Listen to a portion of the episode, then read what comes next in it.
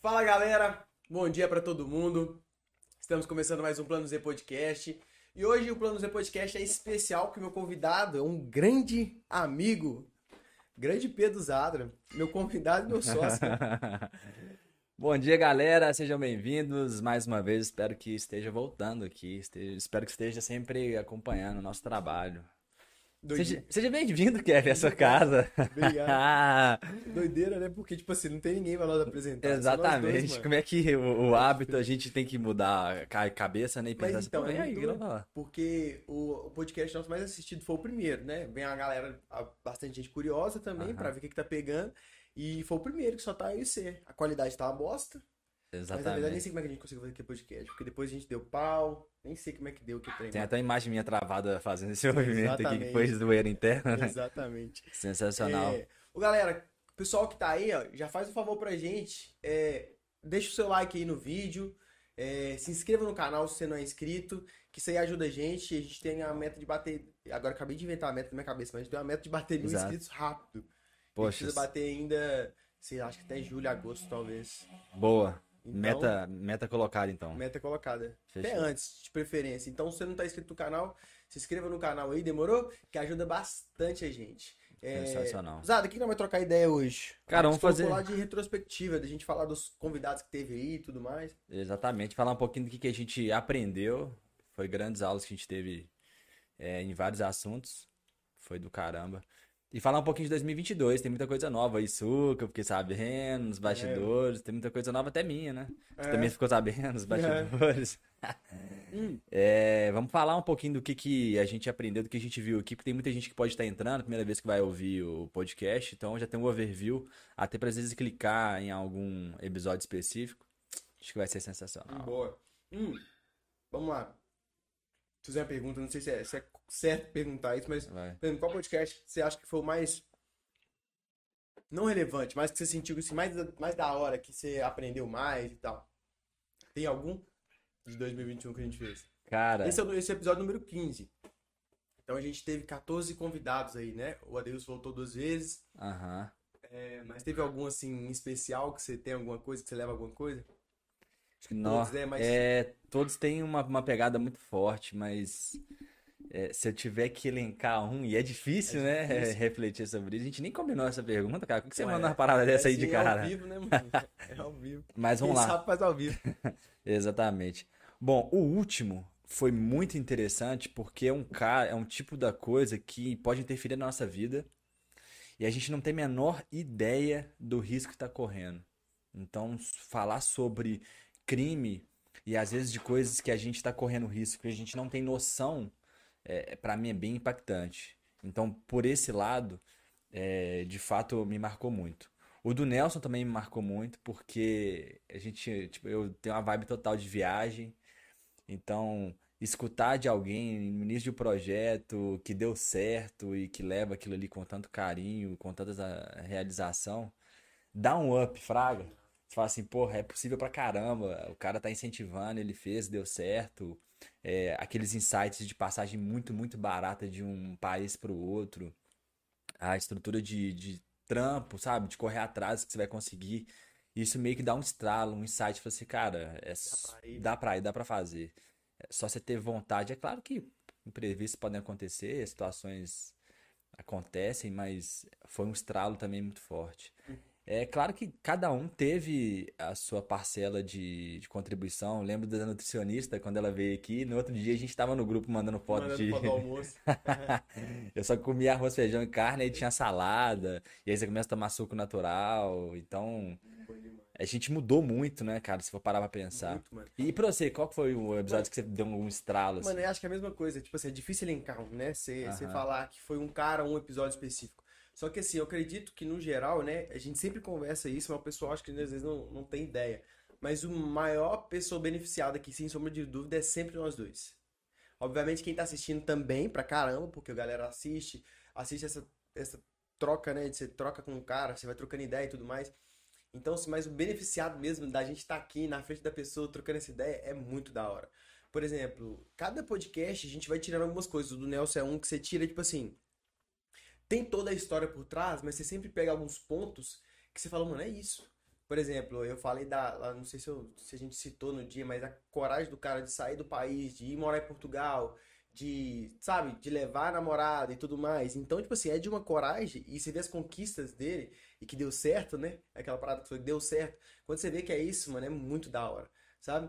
E desde a, a, a professora de dança que veio também, mano, falar sobre arte, que é uma parada que eu não me envolvo com arte, eu não sei muito o que é arte. Você vê que você estoura sua bolha quando você conversa sobre balé, tá ligado? Então, tipo assim, você estoura sua bolha, a gente aprende pra caramba. O Júnior da Pickbox também, mano, quando ele veio, ele deu uma, uma, uma parada assim, falando de funcionário, de equipe, de liderança, que estourou também uma parada em mim, que eu precisava lidar com isso no meu dia a dia. Então, acaba... o Jorge, o advogado que veio também, né, foi o último podcast, também foi bastante assistido, a galera assistiu pra caramba. É, E que também é um tema, é o que você falou, né? É um tema bem específico, que a gente não tem nem noção da, da, da dimensão desse tema. E que a gente vai entrando, mano, e você fica assim, mano, que interessante, sabe? Eu posso ser preso a qualquer hora. Basicamente, Exatamente. conclusão você chega, eu posso ser preso a qualquer momento, né? É, então, sim, mano, acho que a gente aprendeu muito. Muito, muito, muito. Nó. E tem alguns também específicos, por exemplo, é, você falou da nutricionista e o da Mari, né? Eu vou, tô começando a fazer academia, mano. Aí, cara, Pô, aí, e assim, sensacional, e eu hein? segui a, eu não segui a Mari, né? Eu tô, tô seguindo a Mari e você fica vendo, mano, eu vou fazer academia nesse trem, sabe? E eu tô. A gente tá querendo começar, na verdade, né? Eu tô começando, eu fiz duas aulas só. Mas, pô, já Começou, já uai. Comecei. Saiu do Começa- zero. Começa assim, né? Então, mas assim, mas aquela vontade de fazer, sabe? E é. Não é vontade de virada de ano, de início de ano, que já é final de, de janeiro, a gente vai falar sobre isso também. Mas é a vontade pô, de querer fazer realmente. E depois da, da, da Nayara, que foi a nutricionista, eu também virei a chave e tipo assim, mano, eu preciso comer bem. Sabe? Ah, Kevin, você consegue comer bem qualquer hora, todos os dias. Depois que ela veio aqui, você virou um. Não, não é isso, mano. Eu como mal pra caralho ainda. Só que agora você sabe, né? Bota fé. O evangelho tem um pouco disso, né? Depois que você sabe, mano, fudeu. Então é. Não tem como eu acho- desver, né? Exatamente. Então, a, a- a consulta com a nutricionista, né? A entrevista com a nutricionista e com a Mari, que é uma atleta também. Então, quando você troca essa, quando você tem essa troca, não tem como você desver. Você sabe que existe, você sabe que você tá fazendo merda com sua saúde, você Bota sabe que é isso. Então, todo dia que você vai comer merda, você fala assim, porra, não devia estar comendo isso aqui, devia estar comendo uma tilápia.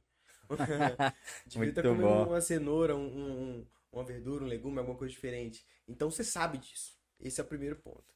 Mas acho que é isso, a gente tem aprendido pra caramba em 2021 Pô, com esse podcast. E a galera muitas vezes vê e fala, poxa, que legal, é, conteúdo é leve, descontraído e tudo mais. Mas é, é bom salientar o começo da nossa trajetória, né? Tudo deu Verdade. errado, cara. A gente Mano, comprava as muito. coisas, o Acho a negócio galera nem tá ligado nisso também, né? Exatamente. E, e como essa vibe é muito de empreender, cara, é difícil você é, entender que muita coisa vai acontecer e você tem que estar bem, bem firme com o propósito, né? Sim. Eu lembro que a gente, de problema, nossos instrumentos não chegavam de jeito nenhum, demorou não sei quanto, quantas semanas, teve que comprar outro lugar, cancelar. Quanto o do, o do Nelson também, que O do Nelson a gente foi gravou, perdeu tudo. Tudo. E aí o cara disponibilizou tempo, foi um podcast sensacional, a gente saiu daqui todo feliz. Quando foi ver, puf, dá vontade de ser, sei lá, quebrar tudo, sair correndo, Ô, desiste galera, do ima- imagina isso, tipo assim, né? Você grava com o cara, o convidado tá na sua frente, vem na sua casa, disponibiliza tempo, Nossa. foi ele, a esposa dele, a namorada dele, né? Esposa, né? Quer falar esposa. Veio aqui com a gente, aí a gente gravou tudo. E aí, tipo assim, tava. A Cris falou que tá muito lento, tá travando. Eu falei, deixa porque tá gravando. Aí a gente sobe o gravado depois. Quando a gente foi ver, não tinha gravado, não tinha áudio, não tinha nada, mano. Foi tipo duas horas de conversa jogado fora. Não foi porque a gente aprendeu, mas Exato. que era pra ser transmitido, tinha bastante gente esperando também. É, obviamente a gente gravou de novo, mas, mano, é uma sensação de frustração gigantesca. Nossa Quando senhora, olha, é revoltado É que eu fiquei. E depois a gente gravou de novo com o Adeilson, com a esposa dele, achamos que tava tudo certo. Passa 20 minutos, mesma coisa. Você Uma lembra? A gente coisa, só o perdeu áudio. só o áudio, a gente subiu só pro Spotify. E ainda É assim, no outra- final do áudio tava um pouco acelerado. É, exatamente. E o pior é o convidado. Não, que hora que vai sair o vídeo? Que dia vai sair o vídeo? Até você explicava, assim, putz, como é que eu vou explicar isso, cara? Mas foi um grande aprendizado. A vida é isso. É Exatamente. cair é é uma certeza. Sua vida não vai ser um, um ascendente constante, né? Hum. Caiu, beleza. A questão é o que você vai fazer com isso. Qual aprendizado você teve com isso? Então a gente estruturou, trocou internet, fez teste, veio aqui, se preparou de novo. Deixei gravando assim mais de uma hora parado gravando. Vamos ver se vai cair essa merda. Ficava gravando os carros aí na frente, Uhum. né? Muito bom. É bom contar isso, Zara, porque assim. É. O que, que eu acho, tá? Eu falo muito de empreendedorismo e essa parada de errar, vai mesmo errando, vai mesmo sem, sem estar É, pronto e tudo mais. Só que eu pensei que a galera às vezes não bota muita fé. Ah, mas Tá. você tem esse detalhe aqui que é um pouquinho mais fácil, tem isso que é um pouquinho mais fácil. Exatamente. E é o seguinte, você escuta essa história de ir no erro, vai mesmo sem estar pronto, de vários caras que são milionários, bilionários. E aí você não, talvez você não tem tanto peso, porque você, é, existe uma distância enorme do cara que é milio- milionário, bilionário pra gente que são meros mortais, né? Exatamente. E aí você vê os caras contando essa história, que isso, aquilo outro, só que é uma história que ela passou. Quando a história passa e vira realmente história, né? Que não já é mais presente, já não, a gente já resolveu, a gente tá ao vivo aqui agora, a- a- a qualidade das nossas câmeras está muito mais alta. Então, quando passa, quando se torna história, quando a gente conta, a gente conta num ar de descontração, a gente conta muito mais tranquilo, é, ah, como é que é dar notícia e tal. E aí, um exercício que eu sempre faço quando as pessoas me contam algumas histórias assim, é me colocar nesse lugar. Tá? É porque, por exemplo, a galera escuta a gente contando e fala assim: ah, mas os caras fez isso e isso porque dá certo. E aí a gente ignora. Tipo assim, eu acho que as pessoas não conseguem materializar o sentimento que é você gravar duas horas com um convidado, aprendendo uma coisa nova. Você divulga no seu Instagram, vamos estar ao vivo, vamos estar ao vivo, vamos estar ao vivo.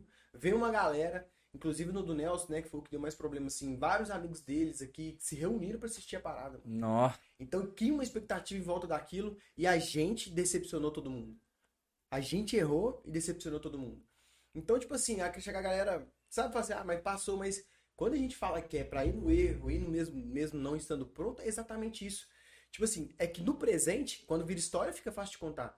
Mas é que no presente, quando rola isso, quando acontece isso, Hum. o bagulho fica doido, mano. Tipo assim, Total. aquele sentimento de eu abrir o computador e falar assim, puta que pariu. Você é deitado aqui na- no chão. Nossa, você fala assim, o que que eu faço? Como é que eu aviso isso? Como é que eu Nó, falo que deu com que merda? cara, né? Entendeu? Então esse sentimento, quando eu falo assim, galera, vai mesmo errado, é o seguinte, faz as pazes com esse sentimento. Tá Exatamente. ligado? Ele vai rolar, total, ele pô. vai rolar. Então assim, independente do cara que é milionário, eu vejo, o, o- o Flávio Augusto conta, né? Ah, eu pegava o ônibus cheio e ia pra, ficava uma hora, du- du- duas horas e meia dentro do ônibus pra ir pro serviço, acordava quatro, cinco horas da manhã e tal, e ele contando, né? E aí a gente meio que ignora isso, por quê? Porque hoje o cara é bilionário. Exatamente. E se ignora. Só que, velho, todo mundo pegou o ônibus cheio, sabe como é que é. E quase todo mundo já passou por isso. Já né? passou por isso. Só que a galera acha que, tipo assim, não dá tanto valor pra esse momento difícil, porque é um bilionário contando um momento difícil. Parece que é isso, sabe? Eu sinto que existe um pouco disso. Só que não, mano, naquele momento, porque virou história, mas naquele momento era exatamente isso. Exatamente como a gente. Eu, eu conto uma vez que eu fui voltando do serviço, ônibus lotado, e aí vocês se empurravam um ao outro, cada, todo mundo se empurrava pra entrar, né? Que você não queria perder o ônibus, você queria chegar em casa cedo. E eu voltei, tipo, né, quem conhece, do Del Rey até a Estação Diamante aqui, até a Estação do Barreiro, ou Diamante, não sei. É, na porta da frente, que não tinha como passar roleta, sem chance, de entrar e de os braços passando, todo mundo escorado na porta, e tinha um braço passando na minha frente, eu ficar assim, ó. Na porta, segurando a porta, e um braço passando aqui, pra me virar a cara, tipo assim, ó. E, mano, isso aí foi uma hora dentro do É. busão, tá ligado? E esse, pô, é uma história parecida. Só que o cara é bilionário, né? E as pessoas não dão tanto valor. Mas quando fala, galera, tipo assim, começa no difícil, mesmo que tá negócio, é exatamente isso. Que Ah, é difícil, no velho. presente é realmente complicado. Total, velho. Isso é assim. E fazer uma parada que você curte fazer, que agrega valor, te ajuda a não desanimar. Porque por mais que a gente teve essas dificuldades, velho, a nossa vibe sempre foi de boa. Vamos, semana que vem nós vamos começar de novo. Exatamente. E nós vamos tentar um pouquinho mais e vamos fazer um pouquinho melhor. E você lembra do, do prazo que a gente deu? Pelo menos seis meses nós vamos fazer de teste. Para estruturar tudo, para ver como é que funciona, se a gente vai conseguir convidado, se não vai conseguir convidado, se o papo vai ser legal, se o feedback vai ser legal. Então tudo é uma novidade. E você fala muito sobre a questão de começa. Erra, Só tenta, só vai. E acho que a gente aprendeu muito, né? Em relação até mesmo, a galera acha que é fácil sentar aqui, começar a falar. E às vezes o frio na barriga é do mesmo jeito que o primeiro episódio. Uhum. Às vezes você refletir na hora da conversa pra você pegar um insight interessante. É do mesmo jeito, do primeiro ao décimo quinto episódio. Exatamente. E a gente vai aprendendo, tendo tranquilidade, mas só, só com o tempo, só com a prática que você. Só com o tempo. E, e falando sobre esses projetos que você fala muito e tudo mais, a gente deu, até falou que a gente tinha um prazo, né, de seis meses para entender o que, que é o podcast, como é que faz, a questão de arrumar gente pra vir aqui mesmo, o papo e tudo mais.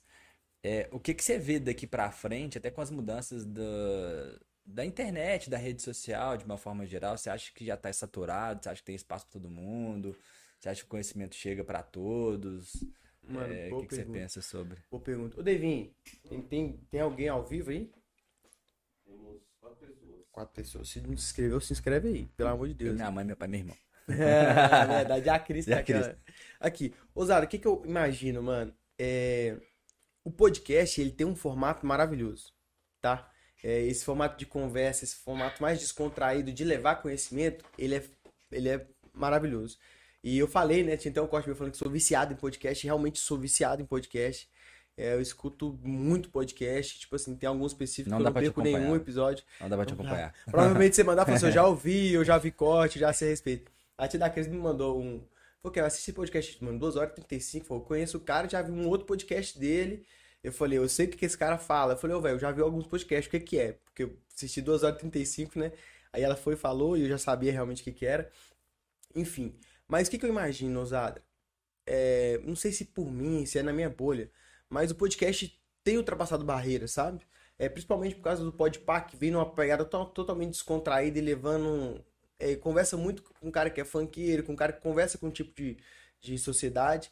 E aí vem o Flow que conversa de uma forma totalmente diferente, que são os dois maiores que eu cito. Mas assim, aí tem o, o, o Primocast, tem alguns também de negócios. Então, assim, o podcast tá quebrando muito barreira. E se o pessoal parar pra pensar, eles vão entender a o tão poderoso que é o podcast. Tá ligado? Tão poderoso que é pô, você conversar com um advogado criminalista com anos de experiência é, e poder ouvir, entender um pouco, quebrar, sabe? Você expandir sua mente realmente. Então o podcast ele tem esse formato maravilhoso. O que que eu acredito? É que tem muito espaço ainda para as pessoas boas. Tanto na internet, quando eu digo, tipo assim, ó, é porque é uma parada muito louca, né? É, eu acredito que vai ser disruptivo, principalmente com essa internet 3.0 que tá vindo, várias outras coisas sa- saindo aí na, no digital. Mas assim, o podcast ele tem esse poder, mano. As pessoas têm buscado mais conhecimento. O pessoal fala, ah, mas é difícil assistir duas, ter três horas de conversa. Só que, véi, você não precisa parar e assistir. A não ser que você queira ver o cara falando, né? Mas você não precisa parar. É colocar um fone de ouvido e aprender. E nesse mundo cada vez mais corrido, o podcast é uma saída. Você não, não fala que você não tem que ler um livro. Pode ler um livro também, tem que ler, inclusive, mas assim, o podcast vai te levar. Você tá fazendo academia, você tá aprendendo, você tá caminhando, você tá aprendendo, você tá fazendo algum esporte, alguma coisa, você tá aprendendo. Toda vez que eu pedalo, eu pedalo com podcast. Eu subo ouvindo podcast, geralmente uma hora e meia de podcast. Eu escuto podcast, eu coloco música pra eu descer, sabe? Descer mais na vibe, mais animado, mas assim, eu subo escutando podcast. Teve uma vez pra você ter ideia, eu coloquei o podcast que era do Thiago Ventura no Primocast. É, o podcast era, o- era o maior deles até então. Se eu não me engano, ele tinha quatro horas de podcast Ni- três horas, alguma coisa assim, três alguma coisa. E eu ouvi podcast, mano, fui longe de bike e eu tava tão concentrado na parada que eu fui pedalando. E aí eu falei, mano, essa parada tá demorando pra caramba, deixa eu ver aqui. Eu não tinha reparado que tinha isso tudo. Ah, entendi. podcast geralmente é uma hora, uma hora e quinze. A hora que eu fui ver, mano, tinha, eu já tinha ouvido mais de tipo, duas horas e meia de podcast. Então eu falei, mano, que da hora. E tinha mais pra ouvir, eu ouvi tudo, sabe? Podcast maravilhoso. Era tão envolvente que, porra, perdi o tempo, mano. Perdi a noção do tempo e fui fazendo. Então é o seguinte, eu acho que tem muito espaço, e principalmente, Zá, você perguntou dos nossos convidados e tal, das nossas ideias. É, tem uma galera pra vir já, né? Que a gente tá montando a agenda aí de fevereiro e tudo mais. Tem a psicóloga, tem um, um menino que vai vir, o Jean, que hum, rala na internet também. Tem um, um- um canal no YouTube, fala sobre algumas plataformas de ganhar dinheiro. É, tem alguns empreendedores pra vir também. Então, assim, eu acho que é um ponto também da gente dar a voz pra essa galera, sabe? Ah, quer, mas você não tem relevância nem nada, mas assim, é aí que é o ponto. Que é trocar essa ideia e, tipo assim, mano, a gente pode vir a ter relevância também de uma hora pra outra aí, porque é a internet, né? A internet é assim que funciona. E o conhecimento tá disperso, né, cara, na Exatamente. sociedade. Tem tanta coisa que a gente, se a gente soubesse lá no ensino médio, por exemplo, Putz. antes de se tornar um adulto e ter uma infinidade de responsabilidades, né? A gente recebe gente aqui que a gente dá um estralo e. Ah, podcast, por exemplo, da, da Débora sobre Sim. dança. Ah, O que que ressignificou pra mim a questão do seu corpo? O que que você faz com ele em termos de movimento, em termos do que ele é capaz de fazer? Putz, cara, abre. Eu dancei pouquíssimo tempo, mas, cara, já vou voltar a dançar. mano. O benefício que aquele troço te dá pela. Às vezes eu faço uma atividade intelectual durante o dia inteiro, que é meu trabalho. E, cara, academia, dança, futebol, caminhada, cara, melhora o bem-estar da sua noite, ou no início do dia, que eu também gosto pra caramba. É outra história pra você, pra você outra começar o dia. E para mim o podcast, cara, é para quem não gosta de ler livro, por exemplo, eu sou um apaixonado com Sim. livro. Mas é, é a experiência, né, de uma forma geral. Ô, Pode falar, pode falar falando que eu. É, vou falar. Falar. Interrompemos a nossa programação para ajuste. Mas para quem não, quem não lê livro, por exemplo, eu curto ler pra caramba pela experiência. Sentar, é, pegar o livro, sentir aquele cheiro novo, viajar na história, ficar refletindo. Mas tem gente que não curte. E eu não curti durante muito tempo. Eu só, eu só aprendi a, a gostar de ler livro quando eu doei minha televisão, Fraga. Sim. Só que tem gente que ainda não, não teve essa experiência, ou não curte mesmo e tá de boa. Eu acho que o, o podcast, essa, esse conhecimento, que você coloca um fone e o pau tá quebrando, cara, e você minimamente prestando atenção ali, ou até fazendo outra atividade, mas pegando insight, cara, pô, pode te levar para outro nível, pode mudar a sua vida com, a- com uma dica, com uma reflexão, que às vezes você não precisa parar, ler um livro ou pesquisar alguma coisa. Então acho que pô, pode mudar a vida de muita, de muita gente. Eu também sou consumidor, não igual vocês. Hum, São um viciados. Mas eu curto muito. E, e falando de projeto, você fala muito sobre empreendedorismo. Eu acho que é, é, olhando para trás, a, a gente até falou no podcast aqui, nas gerações era ter a casa própria, era ter faculdade, era ter família. O que eu vejo hoje no meu ciclo de, na minha bolha e na internet que eu percebo, acho que o, o grande sonho da galera é ter a própria empresa. Todo mundo tá, tá de saco cheio de ficar recebendo ordem, de fazer coisa que na cabeça dele não faz sentido, de ganhar menos daquilo que ele acha que deveria ganhar, e não ter a liberdade de, de viajar quando quiser ou quando puder. E, cara, o empreendedorismo ele pode, não quer dizer que ele vai, mas ele É. pode resolver em um determinado momento todas essas dores.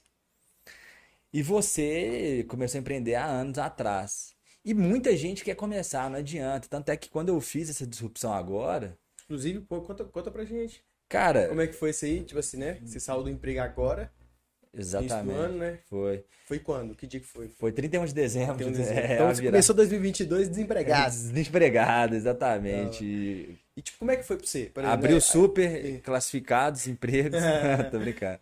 Como é que foi pra você, mano? Porque igual a gente, a minha ia responder, mas eu queria saber conta sua história, como é que foi pra você? Porque você vem acompanhando um pouco, né? Aham, É, você tá convivendo com muito empreendedor, principalmente no final do ano passado. sim. Então você vai vendo de perto que assim, o, como é que funciona o mundo e tudo mais. Como é que foi pra você? Tipo assim, qual que foi a chave de virar, que você precisava sair? Como é que aconteceu isso? Como é que foi no dia primeiro de...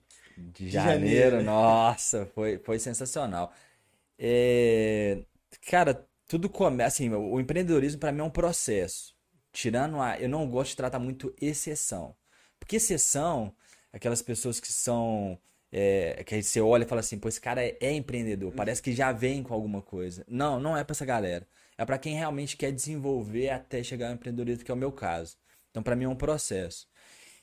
E começa lá nos 18, 19 anos, quando eu tava para participar da Copa São Paulo de Futebol Júnior, eu tive uma oportunidade de jogar bola.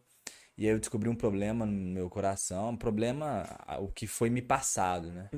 E aí eu fui barrado de fazer qualquer atividade esportiva de alto desempenho. E eu tive que escolher, porra, eu vou viver essa, esse drama, esse trauma pro resto da vida, ou eu vou me dar uma segunda chance. E aí dei uma segunda chance, vou fazer a faculdade. E na porta de um banco, vendo um cara de social, falando de uma forma é, muito bonita, vamos assim dizer, eu falei, pô, que cara é legal. Eu perguntei, por que você faz, cara? Tinha uma plaquinha de pessoa jurídica e pessoa física. Aí eu perguntei pra ele, aí ele me explicou mais ou menos, o que é pessoa jurídica? Falei, não, é uma empresa e tudo mais. O que que você faz? Não, ajudo essa empresa aí a, a se desenvolver e tal, com dinheiro. E eu não tinha entendido tão esse mundo. Uhum. E aí na porta daquele banco, tava acompanhando minha mãe, pra ela fazer um, um saque relevante na época.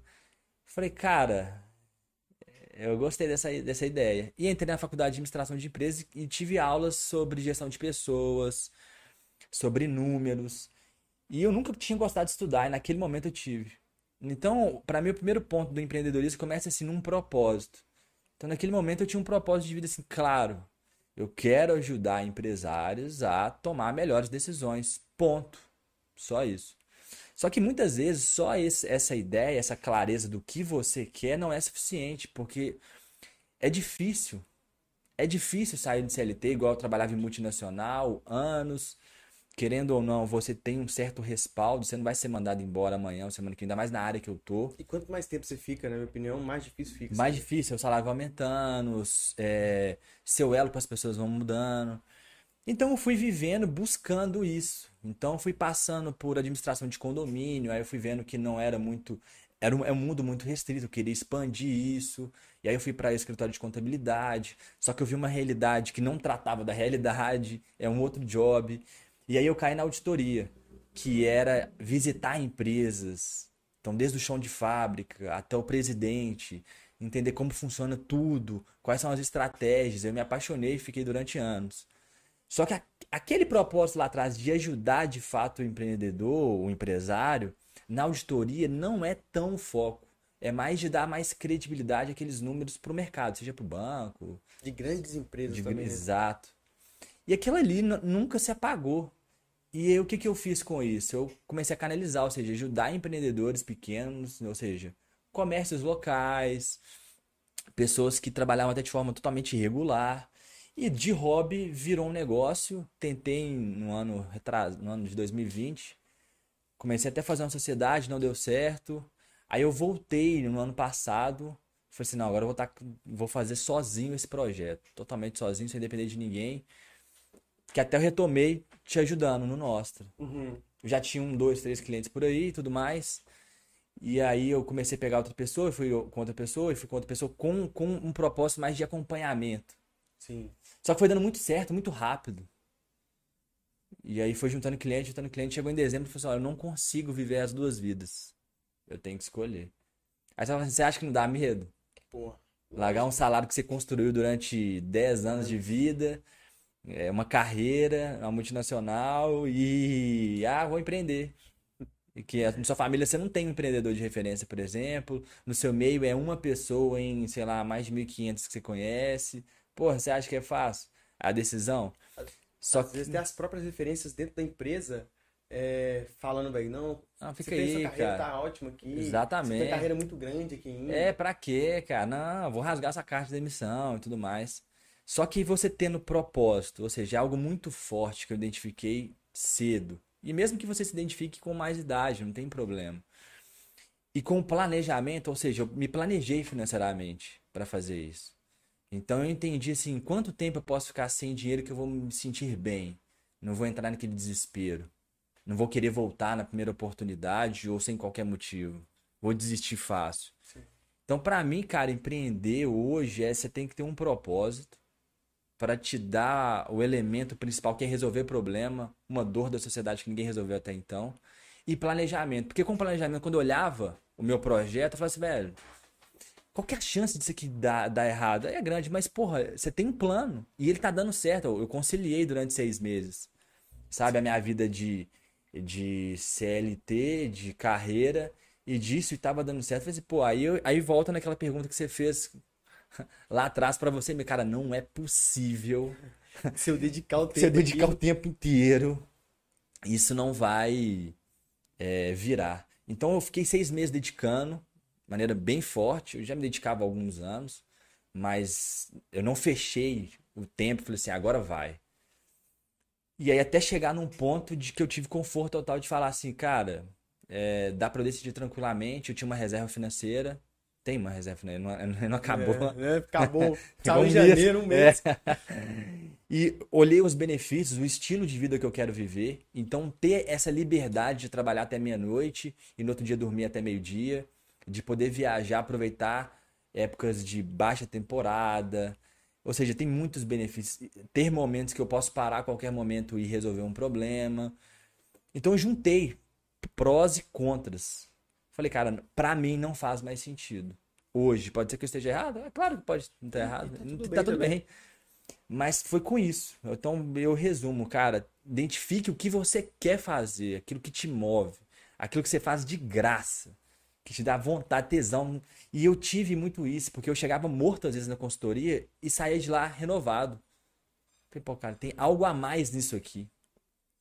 Então foi com essa base que eu fiz essa transição. Hum, Graças a Deus, nesse primeiro mês, é, é, muita gente entrou, muito projeto legal entrou, que me deu força. Até melhora, né? Tipo assim, mano, Porra, é, total. é, é, é maior do que você imaginava até, né? Total. É porque já tinha carteira de cliente, mas quando você sai, você fica naquela, e se alguém quebrar o contrato? E aconteceu já. Sim. Teve que parar, não é muito isso que, que quer, de, de realmente ter um negócio e tava complexo, ou, ou saiu. Então foi sensacional, cara, a, a sensação, sabe? Parece que agora eu tô mais no eixo, eu tô fazendo algo que eu gosto, naquilo que eu acredito, e mais legal, né? Não tem como eu dizer, "Ah, a culpa é do, do sócio, a culpa é do Pô, gerente. Os caras não fizeram isso aqui. Os caras não ajudam em nada, né? Foi eu. Ô, Dado, eu tenho a mesma percepção também. Eu acho que quando a gente empreende, o nosso senso de responsabilidade das coisas, ele eleva num nível muito alto. Então, por exemplo, quando você é SLT, não que isso aconteça, mas você, né, não tô falando que todo mundo faz isso, mas você tende a, ah, esse cara não me mandou e-mail, ah, esse cara não fez isso, esse cara não fez aquilo, ah, foi o setor tal que fez isso, foi o setor tal que não fez. Quando você empreende, principalmente o pequeno empreendedor que, me- que começa fazendo tudo na empresa, mano, a culpa é sua. Sabe? A culpa é sua. Então, é a sua autorresponsabilidade no seu negócio, ela eleva num nível absurdo. Então, assim, você tem que tomar conta dessas coisas. Você tem que administrar essas coisas. E, e aí, só que isso diz muito sobre a vida, tá ligado? Eu acho que a vida é assim. Você tem responsabilidade sobre a vida, mano. Total, Você velho. tem. Opa. Total. Ó, convidado Convidado especial. especial. E aqui, você tem responsabilidade sobre a vida, tá ligado? Então, mano, é. Uhum. Olha o, o, o nosso mascote. É, é o nosso mascote, pra quem não conhece ainda. Vem cá. Vem cá, vamos ver. Deixa eu te apresentar o seu. É. Vem cá, amigão. Tá, né? Aí tá dando olé. Olha lá. A câmera tá aqui dele. Que é pra quem não conhece o Slink. Dá é um oi pra galera. Daí, fala aí. Fala, rapaz. Oi, eu sou Slink. Vai, você vai comer nada aqui. Hum. É o Então, cheiro, tipo né? É. Então, tipo assim, a, o empreendedorismo, eu acho que ele tem, ele tem essa autorresponsabilidade, tá ligado? Total, mano. E aí, mano, é, isso te muda, mano, como, como ser humano, como pessoa. É, essa liberdade que você tem de horário e de autorresponsabilidade, tanto sobre o seu, seu, seu trabalho e sobre tudo que você tem que fazer, ela te deixa mais maduro. Te deixa mais maduro. Total. Isso é muito doido, mano.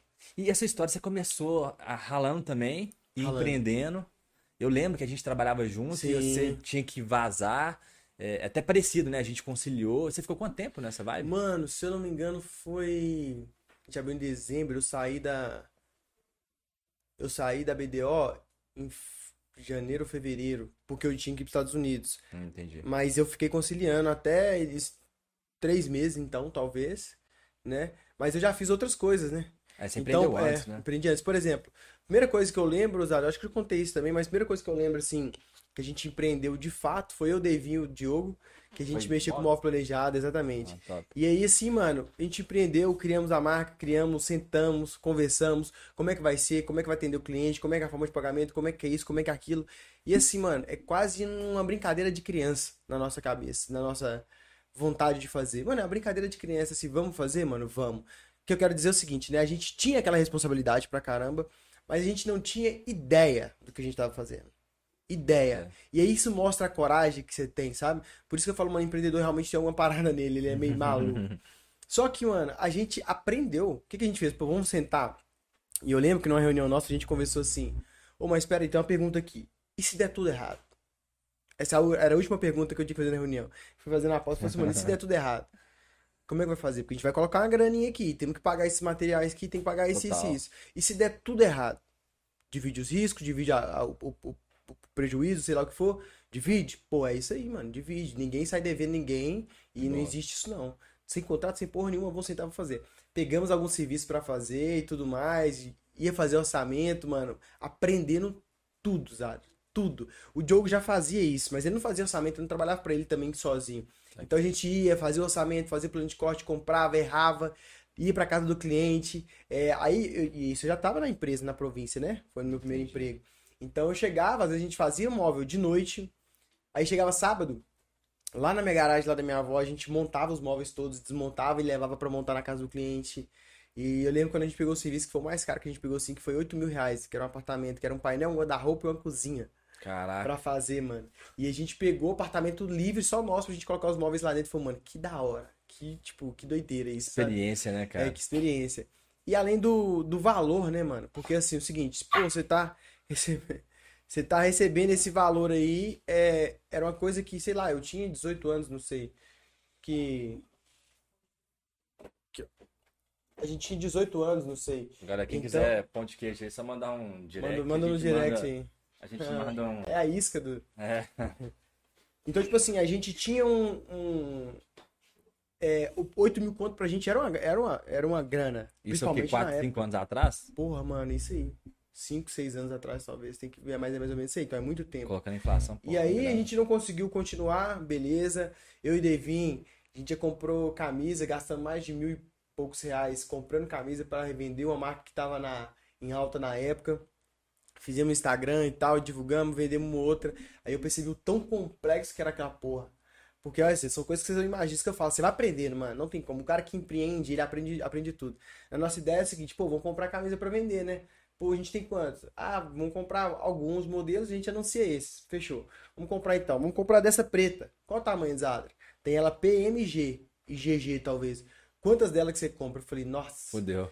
Que bosta, hein? Ah, vamos comprar uma P e uma M dessa e uma P e uma M da outra. A gente comprou uma G daquela ali, porque não tinha grana, viado. Não tinha grana. E qual que é o X também da questão? Roupa e qualquer coisa que você vai vender que leva aparência, né? Que é coisa de moda, assim, você julga pela sua experiência. Então a gente Pelo olha pra gosto, camisa, né? pelo seu gosto, você vai falar, essa é ridícula, essa aqui não vende. Aí você vai e compra da outra, não, essa aqui não vende, você vai e compra da outra. E eu lembro que eu trabalhei numa loja de roupa também uma vez, primeiro emprego meu, né? Acho que foi isso. Trabalhei na loja de roupa, no Natal a gente do- dobrava roupa e tal, é, ca- calça, jeans, jeans? da Michel Jeans lá no Ah, bota fé. Pra, de- o, o vendedor pegava, desdobrava tudo, subia o balcão, a gente dobrava e guardava. E aí eu lembro que é uma calça que saía pra caramba, não sei se a galera conhece, que é uma calça da Bleff. A calça toda manchada, cheia de bolso, tinha até correntinha uma, uma algumas Bota delas. Tinha uns cortados assim? Exatamente, Sei, e a que sei. mais saía. Era a calça que a gente falava, mano, que calça ridícula. Ridícula. Era a que mais vendia. O meu gerente também da outra empresa falou a mesma coisa, quando ele vendia, ele vendia tecido ou, ou cerâmica, não sei se era revestimento, não sei o que que era. Que eles iam comprar, compravam um tanto de um, achava que sair. Mano, o que mais saía era o mais feio, na cabeça dele. Aí eu percebi, quando eu fui vender roupa, eu percebi a mesma coisa. Primeiro, gosto, você julga a roupa pelo seu gosto, e não é assim que você faz. Porque, mano, você tá vendendo pra uma galera totalmente aleatória. Então, o gosto, mano, é uma parada muito pessoal. Segundo, que a roupa é o seguinte: se você comprar 10 camisas, ou você tem uma de cada P, uma de cada M, uma de cada G, e ainda assim vai ser pouco, porque se eu vendi essa aqui M, o outro cara que volta falou, velho, eu queria dessa aí, você tem? Eu falei, mano, eu tenho dela só P. Era o que acontecia, eu tenho dela só P. Ele, ah, pô, P não dá pra mim não, tinha que ser M, eu tinha que ser G. Nó. Aí você faz o quê, mano? E eu percebo o tão complexo que era aquela porra. Porque é o seguinte, você vai vender roupa, você precisa ter uma diversidade de roupa. Você pode ter tamanho único e tudo mais, mas dificulta um pouco, entendeu? Então quando você tem uma ampla, né, uma cartela de escolha pro cara chegar e falar assim, ó, mano, eu quero essa camisa, qual que é o seu tamanho? P, eu tenho. Ah, meu tamanho é M, eu tenho. Então às vezes a gente tinha duas M, aí saía as duas M, que ah, quero outro. Mano, não tenho, mano. E aí como é que faz pra gente comprar, mandar, sabe, perdi esse fluxo aí, a gente meio que se perdeu. Falou, mano, isso é difícil. A gente entendeu o tão complexo que era, abandonamos, pulamos do barco também. É... E aí, e teve uma coisa que a gente fez, e aí isso é muito doido, isso aí eu fico com um pouco de peso na consciência. Não fico, porque eu sou bem resolvido com a minha cabeça, mas assim, isso eu fico pensando onde eu poderia estar. Quando a gente, esse escritório aqui, onde que a gente tá gravando aqui o podcast agora, a gente iniciou o Fugindo da Inés. E era eu, o Kaique, o, mais dois amigos meus, o Gustavo e o Ala, e a gente queria mexer com marketing digital mesmo. Tava uma Caraca, ondinha entendi. assim, isso foi em 2018, Zadra. E eu vi, e aí olha que doideira, né? E a gente falou, pô, vamos gravar vídeo pro YouTube. Já entendi como é que funciona essa porra. Eu tenho que gravar vídeo pro YouTube, eu tenho que gerar tráfego, eu tenho que ter pessoas me assistindo, e aí depois a gente oferece um produto e a gente vende pra essa galera. Já sei, é assim que faz. Então vamos, vamos fazer vídeo. Tá, a pauta, vamos criar a pauta, se criar a pauta, eu gravo. Eu, eu gravava os vídeos, me gravava e tal, e a gente editava, aprendemos a editar, aprendemos a gravar, aprendemos a fazer tudo, e editava o vídeo, gravava o vídeo, cortava e subia pro YouTube. Galera, tá rolando um vídeo lá. Contanto que esse canal, o, ca- o canal do Plano Z Podcast aqui é o antigo canal Fugindo da Inés. Tinha uns 300 Ok. inscritos já. E aí, é, a gente fazia, o conteúdo foi melhorando. O primeiro vídeo é uma bosta, o segundo mais ou menos bosta. E foi melhorando, sabe? E isso era legal. E depois eu fui me desenvolvendo também pra falar na frente das câmeras. E aí fica mais fácil fazer também. E aí você grava stories numa naturalidade É, sem e igual, parece né, que os caras falam assim, ah, mas esse ele sabe. Mal saber que em 2018 tá tentando gravar vídeo pro YouTube, tá ligado? Então, tipo assim, não é que eu sei, mano. A galera não Eu me esquece do desenvolvi- processo, né, Esquece. Todo mundo fala, mas ah, o Kevin fala bem, ah, mas o Kevin fez faculdade. Mas, mano, não foi isso que aconteceu. Exatamente. Então, tipo assim, ó, eu me expus muito, mano. Aprender, apresentar trabalho de faculdade e tudo mais, eu me expus pra caralho. E você aprende, mano. Não... Por que você acha que a galera, só fazendo um... Por que a galera acha que, assim, pra todo mundo, o outro lá, ah, mas é fácil, mas é isso, mas é aquilo. Esquece completamente que existe a porra do processo, velho. Ô, Zadra, é... Historinhas. O, o Marçal fala uma parada assim, ó. É, você conta historinhas na sua cabeça, eu conto historinhas dentro da minha cabeça, todo mundo conta historinhas na sua cabeça. Sabe qual que é o problema? São todas mentirosas. São as suas historinhas. Eu conto várias historinhas. Várias. Não é que ele não. Fé. Ele também conta, não é que ele não conta. Então a pessoa fica contando, velho. E, e ela conta a historinha, e essa vira real. Ah, mas pra ele é fácil porque o cara fez faculdade, mano. O cara tem dinheiro pra pagar a faculdade dele. Isso o mínimo que for ajuda. E você tá apoiado nessa história, você coloca ela debaixo do braço, você não tira ela por nada. Historinhas dentro da cabeça. Uma outra historinha que você põe só pra contar. Ah, mas o Zadra, pô, eu não gosto do Zadra. Ah, por que, que você não gosta do Zadra? Ah, velho, o Zadra é isso. O cara tem uma barba que eu não gosto dele. Acho que a barba dele é, é feia. E. Aham. E aí, beleza, o que, que tem? Mano, o feio é subjetivo e é tudo subjetivo. O problema é que a historinha que você conta na sua cabeça, ela tem peso sobre você. Então, quando você conta uma historinha assim, ah, não, não quero, ser, não quero ser rico, não quero, não, eu tô tranquilo, historinha dentro da sua cabeça. Não. Ah, empreender não é pra mim, que não sentido. sei o que lá, que eu acho que os caras ali dá pra mim, não. Historinha dentro dentro da sua cabeça. Ah, eu tenho medo de falar porque eu não falo em público, porque, ah, eu, eu gaguejo, isso, aquilo, outro. É uma historinha dentro da sua cabeça. Nada disso é real. Tudo dá pra gente melhorar, né? Tudo dá pra gente né, melhorar, cara? desenvolver, mudar, tudo, 100% das coisas. Te falar uma historinha que, que eu conto dentro da minha cabeça, que eu tô tentando matar ela pra caramba.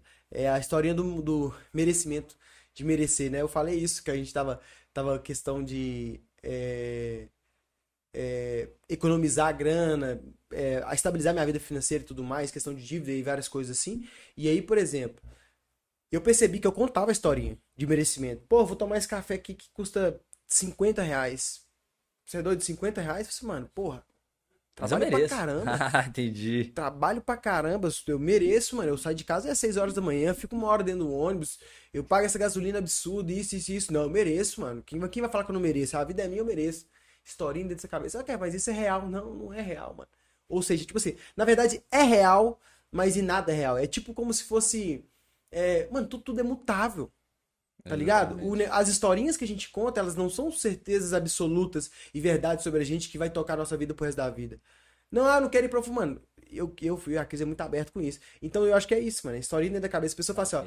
Eu, o- depois que eu, que eu escutei essa frase, mano, mudou também. Eu falei assim, mano, vida é a vida do outro.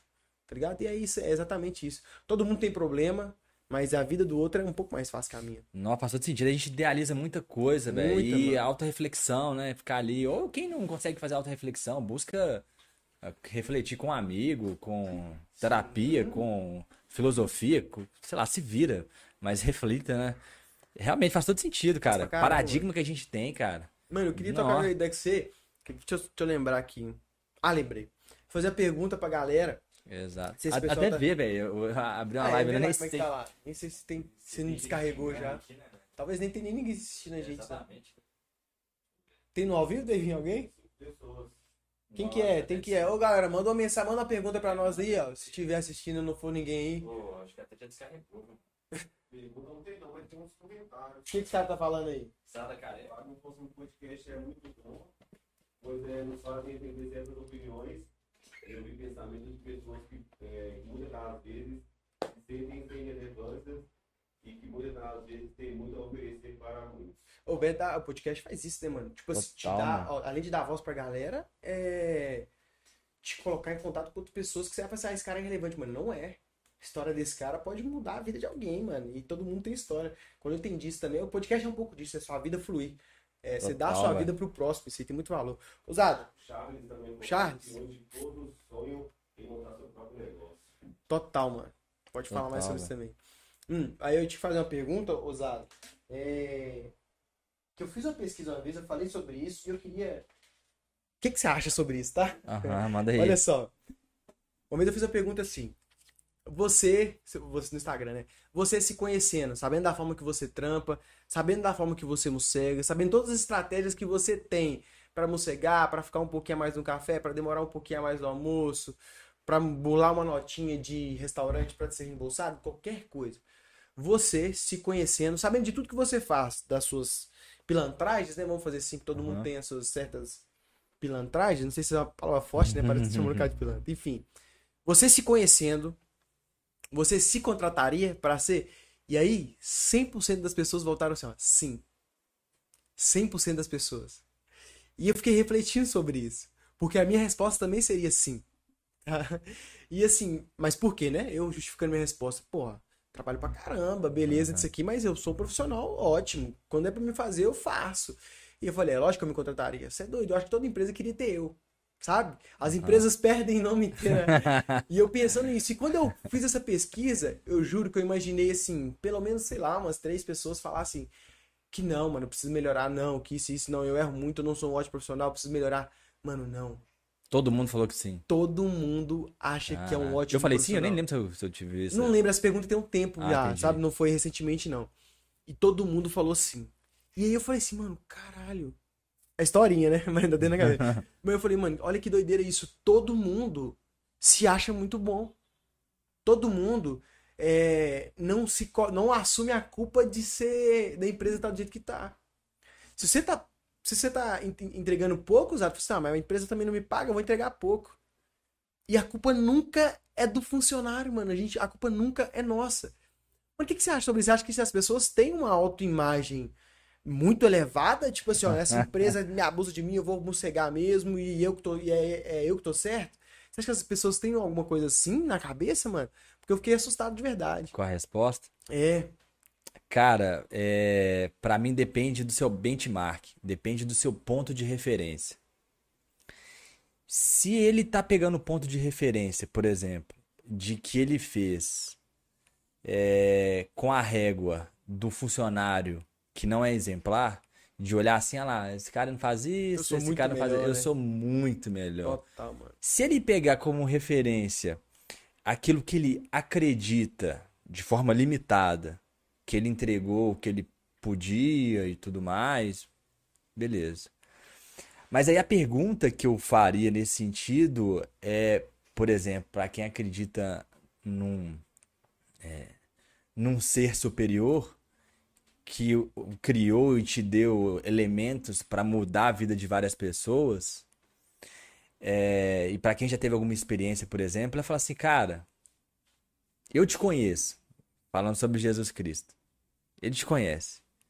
Você deu tudo o que você poderia ter dado nessa empresa? Entendi. Talvez as respostas seriam, cara, Diferente, né? Eu acho que eu não dei. Porque eu não dei em alguns momentos, Fraga. Sim. Porque é difícil você ser 100% é, o tempo todo. Então você vê momentos que você erra mesmo, cara. Que às vezes você tá num dia horrível, você simplesmente não consegue produzir, deixa o notebook ali de lado, fica viajando. Às vezes vai ter dias que você vê situações erradas e você não se posiciona da maneira que você poderia se posicionar. Às vezes você vai viajar, tem a prestação de conta, e aí você utiliza da, dessa historinha na sua cabeça. Não, eu posso. Eu Nossa, posso. O cara já é, me manda lá pra puta que pariu. pariu, é, eu vou comer o que eu quiser aqui, problemas, não tô nem aí. Então, é, essas referências, assim, eu acho que depende muito do ponto que você tá querendo comparar, do do que você tá avaliando, sabe?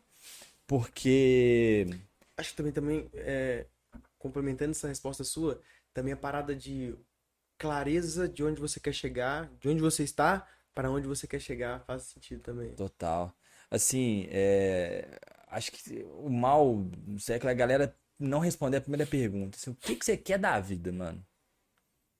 Acho que o grande problema hoje é isso. Muitas pessoas que eu converso, que eu convivo, não sabem exatamente o que querem fazer com a vida. Não sabem. Exatamente. E aí fudeu tudo, porque. Comparação, né, mano? Exato, você tá ali sobrevivendo, você tá esperando um sinal divino, você tá. Você assistiu o documentário do Neymar?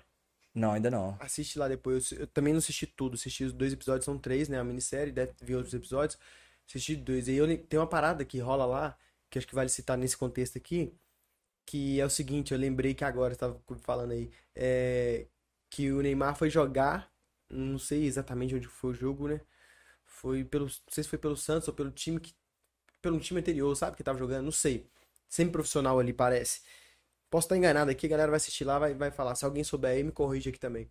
É, e aí ele vai, tipo, mano, e o Neymar não corre no jogo, tá ligado? E eu acho que o time perde, e aí o Neymar não entrega nada, e o pai dele puto lá fora. Quando ele saiu, o Neymar, foi, o pai dele foi dar um. Perguntar pra ele, mano, o que que tá pegando? Eu falei assim, mano, eu não vou correr, não, os caras não tá correndo. Ele falou, você vai correr sim. Se tiver todo mundo parado, você vai correr. Você vai correr. Aí ele, o pai dele respondeu, você vai, você vai ter que correr. Eles, eles, esses caras vão ter, eles vão ter que correr porque você tá correndo, você vai correr. Ah, o time tá- não tá correndo, mano. Você vai ter que correr, mano. E aí ele falou que o Neymar fala que isso mudou a vida dele. Daí existiu uma vida depois. E isso mexeu comigo, mano. Ah, mas não, ninguém tá fazendo, mano, mas você vai fazer, mano. Sabe? Total. E aí quando o pai dele responde isso, eu falei, caralho, é sobre isso, mano. Fala, mas o Neymar mano, o, o Neymar, o pai dele falou, você vai, ah, não vou correr. Isso acontece pra caramba no futebol, quem joga futebol sabe. E, Pô, na, eu vou correr pros outros. e na empresa, velho. Na É. empresa isso rola direto. Exatamente, velho. ah, vou fazer pros outros, vou correr pros outros. Se tem um, líder que senta do seu lado com uma bomba pra resolver, assim, velho, nós vamos sair daqui três horas da manhã, mas nós vamos fazer isso aqui junto. Vou fazer, fazer uma pergunta pra, pro corte aqui. Pra galera cortar e vou pôr no Reels. Aqui, ó.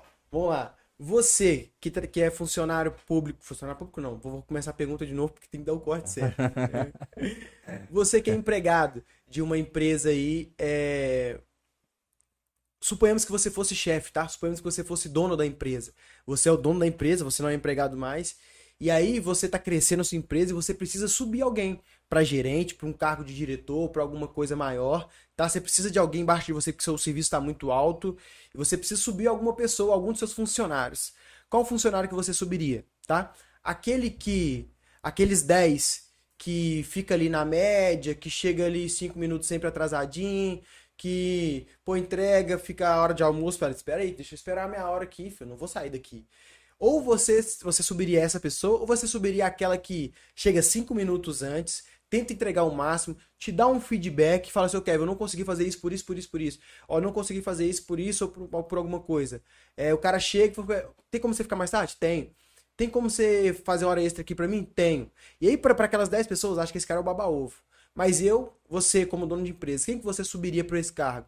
A pessoa que está disposta a pagar o preço com você, que fica até mais tarde, que chega mais cedo, que entrega o máximo, que sempre tá ali quando você necessita, ou os outros 10 que tá sempre mediano e fala assim, ah, a culpa é desse cara, esse cara, eu vou chegar mais tarde, não me paga nada. Ah, vou sair mais tarde, mais cedo, não tô nem aí, ele não tá aqui, ele não vai me ver. Quem que você subiria? Qualquer pessoa que estiver assistindo isso aí, você como chefe, quem que você subiria pra esse cargo?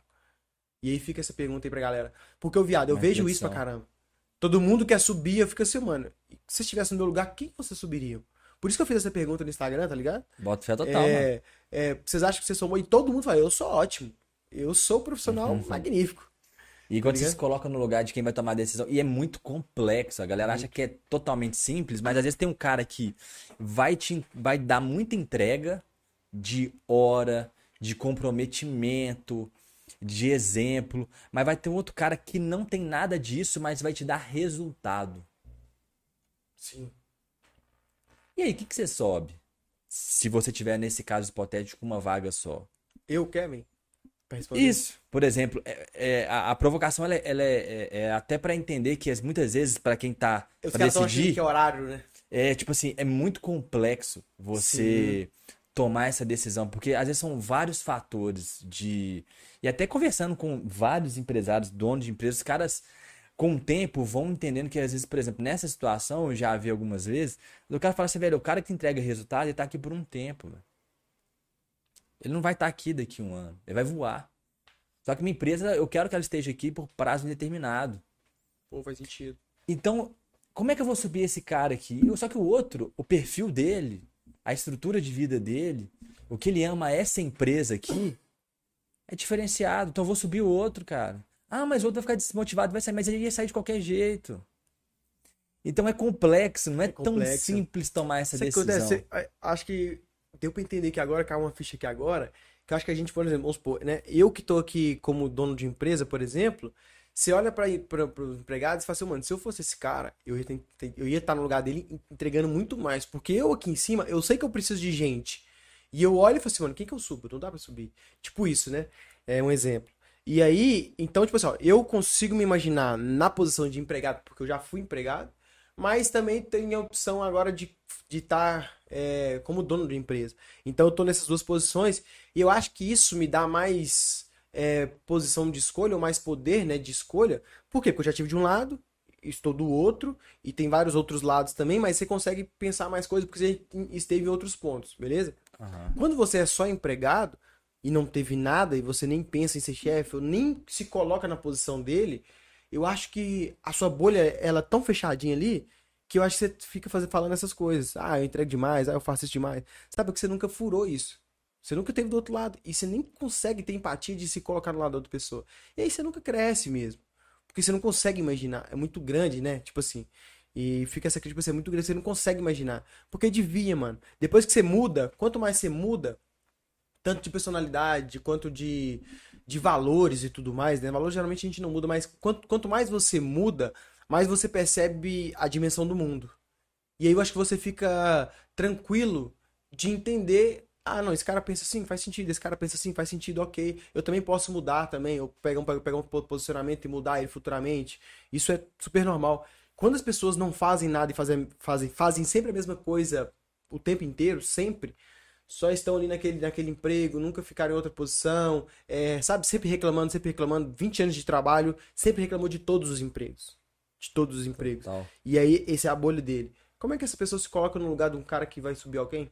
Nó. Qual que é a autonomia ou, ou o discernimento dessa pessoa a respeito de subir ou não uma pessoa?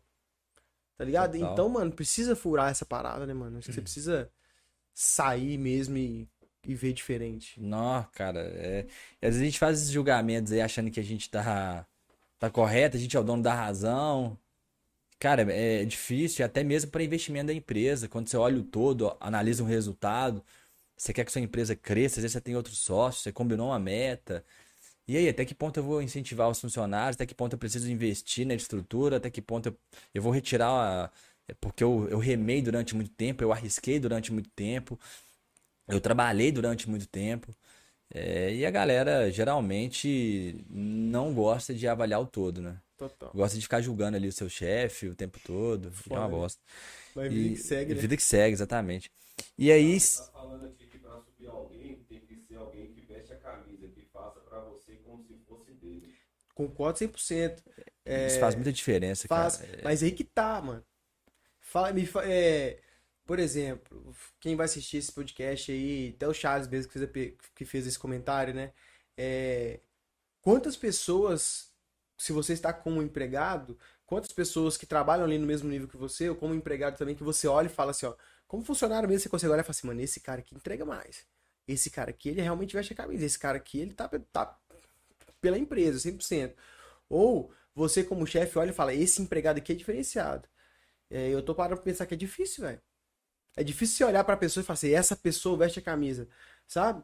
Porque hum, a, a maioria realmente trabalha por causa do dinheiro e por causa de sobrevivência.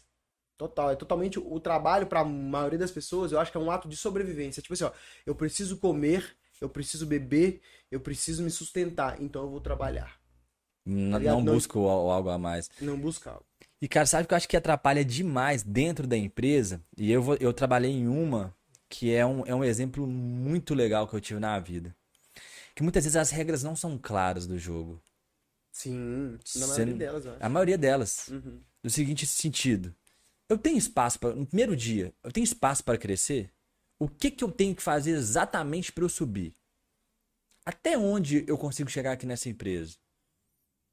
E aí, quando isso é muito claro, então eu trabalhei numa empresa assim, E foi fantástico, porque quando você recebia a sua promoção, os meus colegas de trabalho chegavam e falavam comigo assim, cara, parabéns pela sua promoção, você realmente merece. Porque geralmente é o contrário, né? Ih, ganhou a mais, é lá, e... cara tá alguma Hum. coisa com o chefe ali, amiguinho demais, ou tem algum rolo, ou baba-ovo, ou será? E essa empresa tinha as regras bem claras, bem definidas. E aí, quando chegou, todo mundo via que eu trabalhava muito mais depois do horário, via que eu pegava clientes complexos, via que eu dava meu sangue, eu entregava tudo que eu tinha. Não que eu era o melhor, Mas é. nada a ver. É, não, não é é. sobre isso. Mas aquilo que foi apresentado, as regras do jogo, eu segui à risca, entreguei tudo e mais do que eu tinha, e na hora da promoção, que eu ganhei uma promoção diferenciada, as próprias pessoas do lado falavam assim, cara, parabéns, você merece.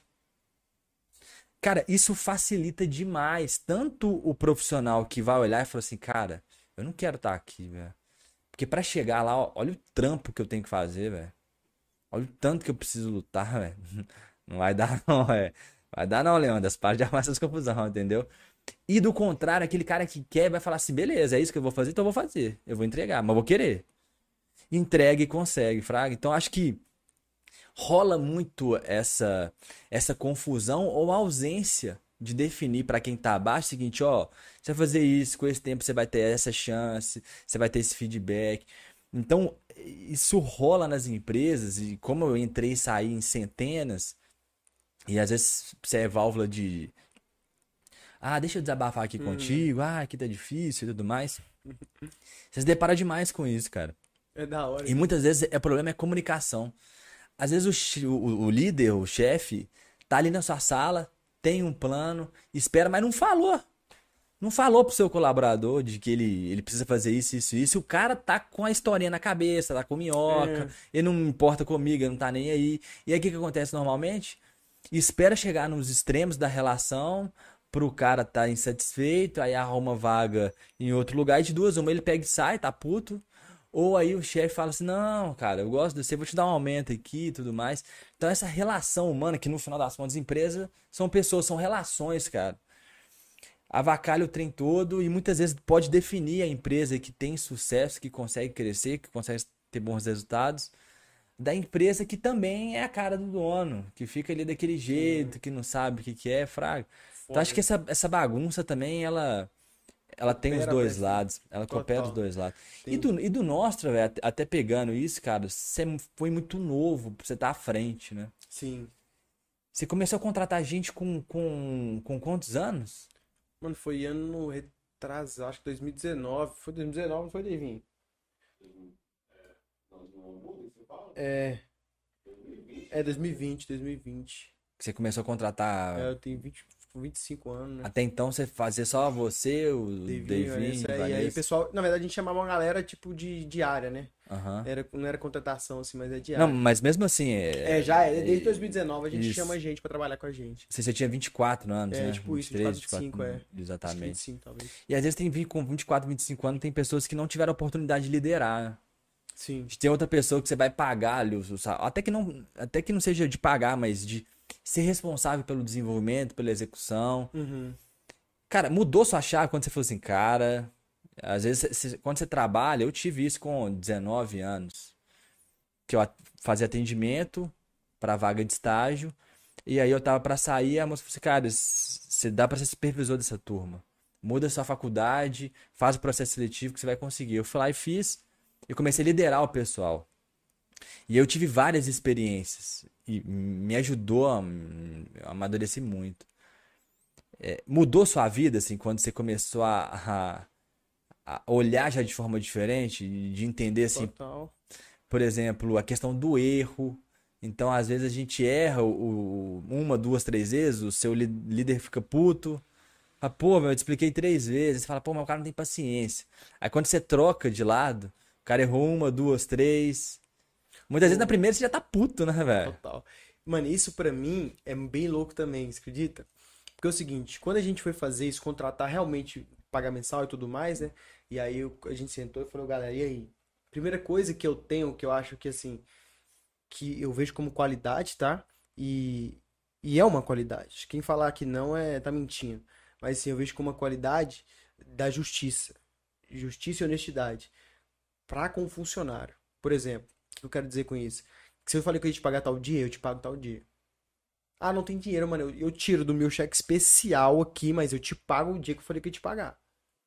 Você Porque de uma com- responsabilidade, né, Muito. cara? Quando a gente sentou pra conversar, eu e a Vanessa, a gente falou o seguinte, ó. Mano, esse passo que a gente tá dando é super importante. A gente entende isso? Pô, entende. Então é o seguinte, é tirar do nosso pra dar pro deles. Tá todo mundo ok? Tá todo mundo ok, então ponto. Antes de, mano. Então esse é o primeiro ponto positivo, que é- tem que saber isso. Que, né, que você tem uma responsabilidade sobre aquela pessoa, se você falou que tem que dar, mano, a pessoa tá contando com aquilo, você tem que dar. Tem que dar, não tem, não tem conversa, tá ligado? E você tenta fazer. Beleza, enfim. Mas é a parada da liderança, usada. Eu sempre achei que eu fui, que eu era bom pra ser líder e tudo mais, sempre de verdade. Por causa de igreja, já tinha me envolvido com igreja, com célula, com essas coisas assim. Então é o seguinte, pô, eu sei, né? É, Só que o que eu percebi? Que eu sou um cara chato, mano. Eu sou um cara chato. Porque é o seguinte, eu, eu postei outro dia essas cinco, cinco curiosidades que estão postando no Instagram. E a última lá é eu tenho preguiça de gente que tem preguiça. Gente preguiçosa me dá preguiça, era tipo isso. E eu percebi o seguinte, que é, eu gosto de liderar, eu gosto de conversar, eu adoro, adoro ensinar de verdade.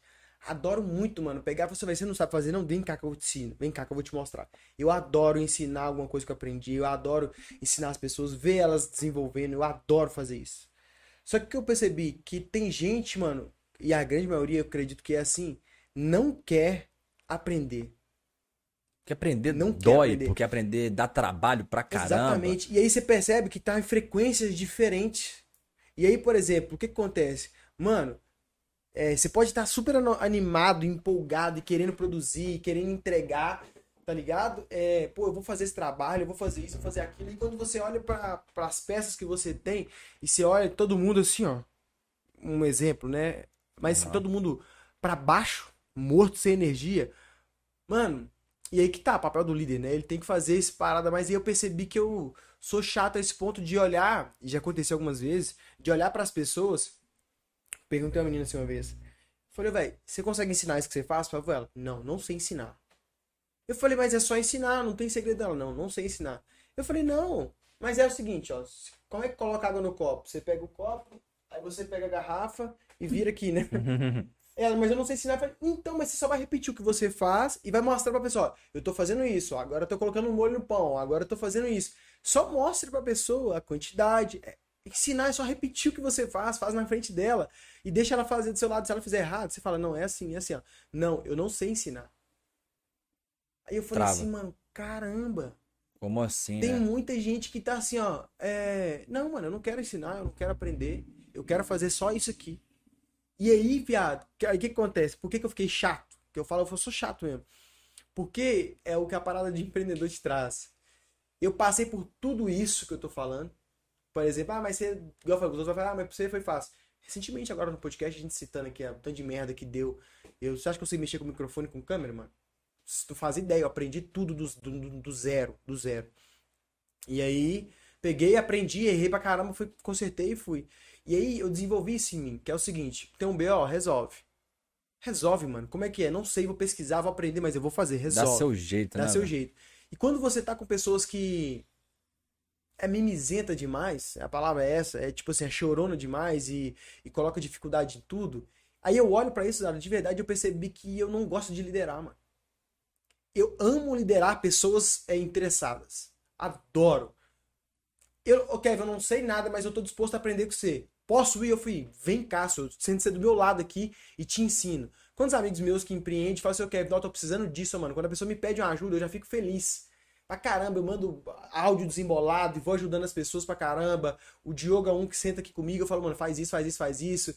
O Alan, já ajudei pra caramba também. Vários amigos meus eu chamo, mano, eu ensino. Mano, o cara que quer aprender, eu tô 100% disposto a liderar, a ensinar. Mas se eu olhar pra pessoa e tiver cara de desinteressada, Ferrou. Mano, isso aí me brocha de uma forma que. Mano, Vontade de ir é, embora, né, vontade velho? de ir embora. E aí eu, eu falo, ah, quer mais o papel do líder e tudo mais, entendeu? Aí, quando eu comecei a assumir esse papel de liderança, eu percebi que eu sou chato. Eu sou chato. Talvez eu espero demais das pessoas, mas é aquela parada de incoerência do. Tá acontecendo com a minha funcionária outro dia, Luana, gente boa pra caramba. E aí eu falando com ela, o que mais acontece são as pessoas des- desiludidas, né? São as pessoas que criam uma imagem de eu quero uma Porsche, eu quero uma moto de 50 mil reais, eu quero morar numa casa X com piscina, eu quero isso, isso e isso, eu quero frequentar tal restaurante, eu quero fazer isso. O que, que você faz hoje? Ela, ah, não, esse chefe meu é isso, isso, isso. Mano, existe uma incoerência gigantesca do que, que a pessoa sonha e do que, que ela realiza. Percebe? Total, e quando mano. isso, quando eu percebo isso, eu falo, mano, iludido. Aí eu, eu não gosto de falar muito porque parece que eu sou o sertão e tudo mais, mas assim, é uma ilusão de, uma, de um tamanho absurdo. Que a pessoa é sonhadora demais e não executa porra nenhuma. E aí não dá nada, Ó. mano. Não chega em lugar nenhum. Não tem como, é matemática simples isso, quase. Percebe? E aí agora, por que, que eu me permito sonhar tão alto? Porque eu faço, mano. Quer se não chegar, tá tudo bem, mano. Eu fiz o melhor que eu pude fazer. E às vezes uma habilidade num, num momento que você não conseguiu chegar no seu objetivo vai te ajudar lá no Nostra. Exatamente, mano. Quantas e quantas vezes isso não aconteceu na vida real? Total, de velho. tipo é, desenvolver algumas coisas, falar, ah, deu errado, Hum, parei e voltei. Na verdade, tá falando que não conheço de câmera. De câmera eu até conheço, de gravação de YouTube, porque eu gravei vídeo. Gravei vídeo pro YouTube. Então, de falar nas câmeras, ah, mas pra você é fácil, é óbvio, eu já fiz isso antes. E eu errei, né? E eu parei. Eu acho que eu nem terminei a história. Aí, em 2018, quando a gente tava aqui no escritório, a gente foi, ficou durante seis meses mais ou menos aqui, abandonou a missão, pulou fora do barco, paramos fugindo da Inês. Fui ver um- uma aula da menina ali agora, ela tem uma agência de lançamento que faz 10 milhões de reais mês, mais ou menos, com lançamento de pessoas. E ela começou em 2018, do mês que a gente tava aqui. Ó, Tá ligado? E, e olha só, nesse dia, nesse dia assim, né? Aqui nesse escritório, a gente ia lançar um cara que chama Henrique, acho que ele tem ter curso dele já, não sei. Mas a gente chamou esse cara, não fazia ideia o que era lançamento. Eu falei, vamos lançar esse cara? Vamos. Eu chamei, eu nem sabia que ideia, eu não sabia o que era agente de lançamento usado. caraca, eu chamei esse cara e a gente ia produzir o curso dele, ia subir, ia fazer o lançamento e ia vender. A gente tinha acordado isso com ele e tal. Ele tinha que produzir alguns conteúdos, aí foi, também não foi pra frente, tá ligado? Saquei. Mas em 2018 eu tava conversando em lançar uma pessoa. Não fiz, abandonei. Hoje uma mulher fala que em 2018 ela começou a agente de lançamento dela, tá faturando 10 milhões mês aí com lançamento e é, hoje ela é rica pra caralho. E às vezes, louco, né? e às vezes dá, acredito que deve dar aquela dor, nossa, se eu tivesse continuado, Uhum. ai, se eu tivesse... Mas, cara, você começou, você tentou, você teve um plano e não deu certo. Ponto. E tá tudo bem. Exato, e às vezes é, a gente precisa, pra muitos isso é, é se perdoar, né? Sim. E depois é entender que, cara, às vezes você fez naquele momento que você tinha que fazer e você não estava preparado mesmo, você não ia chegar mesmo. Igual a minha questão com futebol, talvez é um meio sujo que eu, da forma que você me conhece, eh, de que eu sempre tento buscar tudo corretamente, eu frustraria. Então tem gente que também tem que se dar a segunda, segunda chance, né? Segunda Sim. oportunidade. E sobre liderança, cara, sobre essa parada aí, eu acho que a gente precisa sempre refletir que eu acho que no, no ambiente de trabalho não muda muito de um relacionamento amoroso ou um relacionamento da sua família. Pensa comigo. Se você namora com uma pessoa que gosta de sair e você não gosta de sair, uma pessoa que dá valor pro dinheiro e você não dá valor pro dinheiro, uma pessoa que não gosta de estar com os amigos e você gosta de estar com os amigos, qual é a chance disso dar certo? Se, se você tem uma empresa e que você gosta de pessoas, você está fazendo e vários outros profissionais estão dando tudo o que podem dar numa frequência e tem uma pessoa que está numa frequência totalmente diferente, qual é a chance de dar certo? E muitas vezes a gente não aprendeu um conceito que eu só fui aprender com outra cultura, que é a impermanência, que tudo passa. E que muitas vezes a gente tem que dar adeus. A gente tem que Total. romper com aquilo ali. Mas a gente não aprendeu a terminar um namoro, a gente não aprendeu a acabar com uma relação profissional de forma saudável, de forma respeitosa, da maneira que tem que ser para outra pessoa, se colocar na outra pessoa.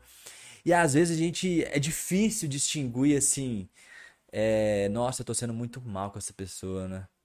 É Eu não, assim, é, eu não vou dar essa segunda chance, mas você deu uma, você deu a segunda, você deu a terceira, você deu a quarta, você deu a quinta. Aí ela vai começar a influenciar outras pessoas, porque eu vi recentemente, velho. Pessoas que reclamam dentro da empresa, reclamam, reclamam e contagia várias outras. Aí uma pega e sai, a outra vai e puxa e sai também, e a outra sai também. Quando você vê, sai um tanto de gente.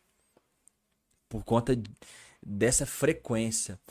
Então, é, é, de experiências que eu tive como colaborador e como uma figura diferente dentro de outras organizações, tem pessoas que me perguntam, trocam ideia, até de forma informal. Às vezes é refletir isso, Fraga. É frequência, simplesmente. Se não tem, não tem jeito, é, É exatamente é isso. E assim, aí a execução disso ela é um pouco mais complexa. É- é né? complexa, Bem exatamente. São pessoas e tudo mais. Eu Exato. aprendi bastante liderando, assim, lidar com pessoas diferentes entender que não, mano. Eu entendi, cada um tem Isso. seu tempo. Isso, aí a questão assim, Então, de, sim, você entende. de dificuldade é diferente de interesse, né? Total. Total. Porque a dificuldade, cara, uma hora ou outra não adianta, ela vai decolar. Ela vai decolar. Vai. Se tiver interesse, vai. Cara, o desinteresse, cara, pra você mudar isso, cara, Mano, é mindset aí, é, na moral, é uma libertação com o pastor. Total. Com o padre. pô, tal. É uma liberação. Cara, e falando sobre isso, como um líder, como um dono de empresa, você que tá empreendendo, até olhando a hora e dando uma hora, eu acho que a gente tem capacidade de fazer uma entrega top hoje, velho, agora.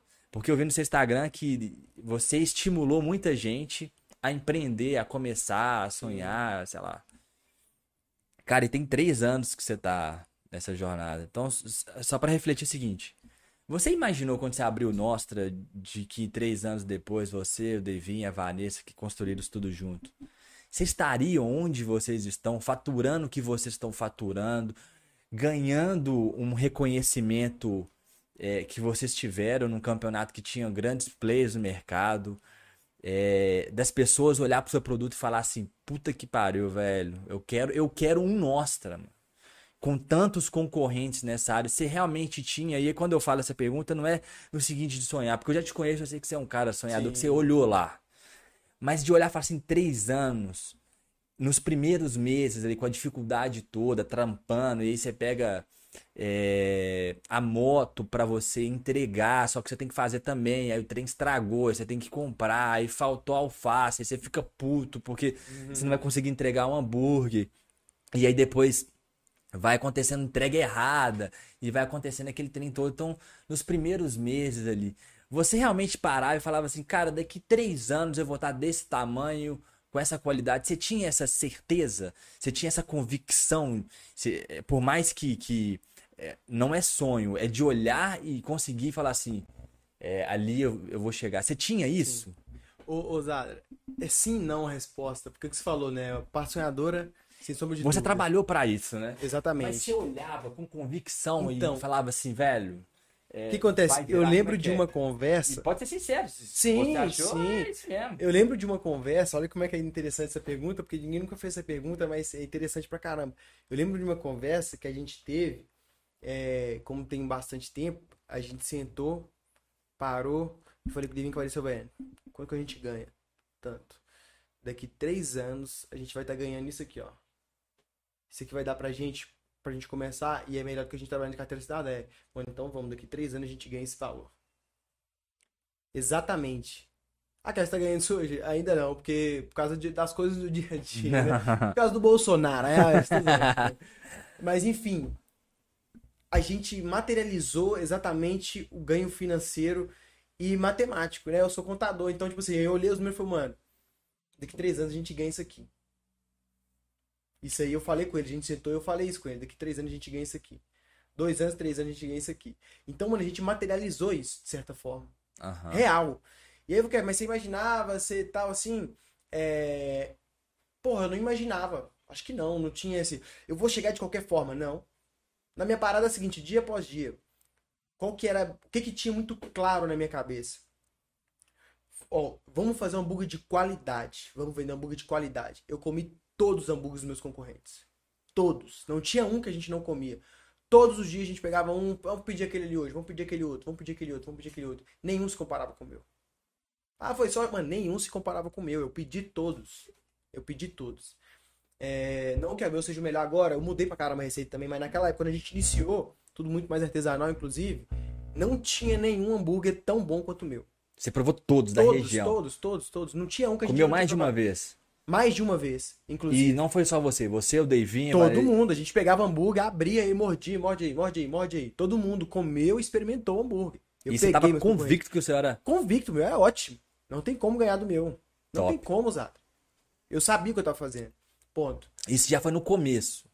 De cara. Tipo Já assim, chegou a gente chutando na começou, porta. exatamente. Falei, mano, vou experimentar os concorrentes, quem que tem aí? Tu, tu, tu, vamos ver quem que é. Vamos experimentar tudo. Experimentamos todos, na época que tinha, né? Hoje a gente pede ainda alguns outros. É, sempre que tem algum novo, você vamos experimentar esse aqui, vamos experimentar aquilo ali. Quando a gente foi pro Jardim América, mesma coisa. Pega desse cara, pega desse cara, pega do outro ali, vamos experimentar. A gente experimenta todos os hambúrgueres. Primeiro ponto. Então, o que, que tinha muito claro na minha cabeça? O produto, muito bom. Ok. É, E aí, eu fiz várias promoções durante vários tempo e eu falei o seguinte, mano, eu preciso crescer. Esquece dinheiro, esquece lucro, esquece tudo. E é o seguinte, o Nostra Burger tem que entrar dentro das casas das pessoas. Não importa se por um preço super barato. Eu preciso que a pessoa coma essa parada porque ela vai ver o que eu tô vendo. E você ficou de mês sem. Trabalhou 30 dias e não tirou um centavo? Teve mês que você fez Seis isso? meses. Seis meses. Seis meses. Sem um Se eu centavo. vou te falar, eu fiquei, a gente abriu no final de 2018. 2019, em junho, eu fui para os Estados Unidos. Eu a gente foi ver dinheiro, assim, a gente usava o dinheiro para pagar as coisas da conta. Uma, uma mais pegava uma gasolina, alguma outra coisa assim. Aham. E aí, lá dos Estados Unidos, eu fazia os fechamentos às vezes, de vez em quando, e aí eu vi que o Devin tinha pegado uma grana.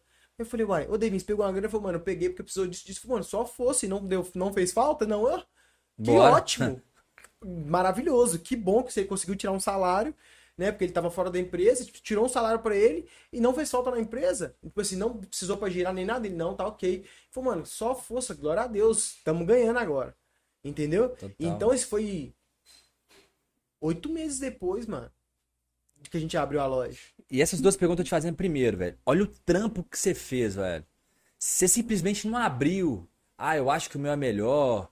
Mano, você experimentou todos os hambúrgueres mais de uma vez da região. Você tinha convicção. E, se não me engano, você fez roda com amigos. Você chamou amigos e falou assim: Tem "Véi, isso experimenta também, aí.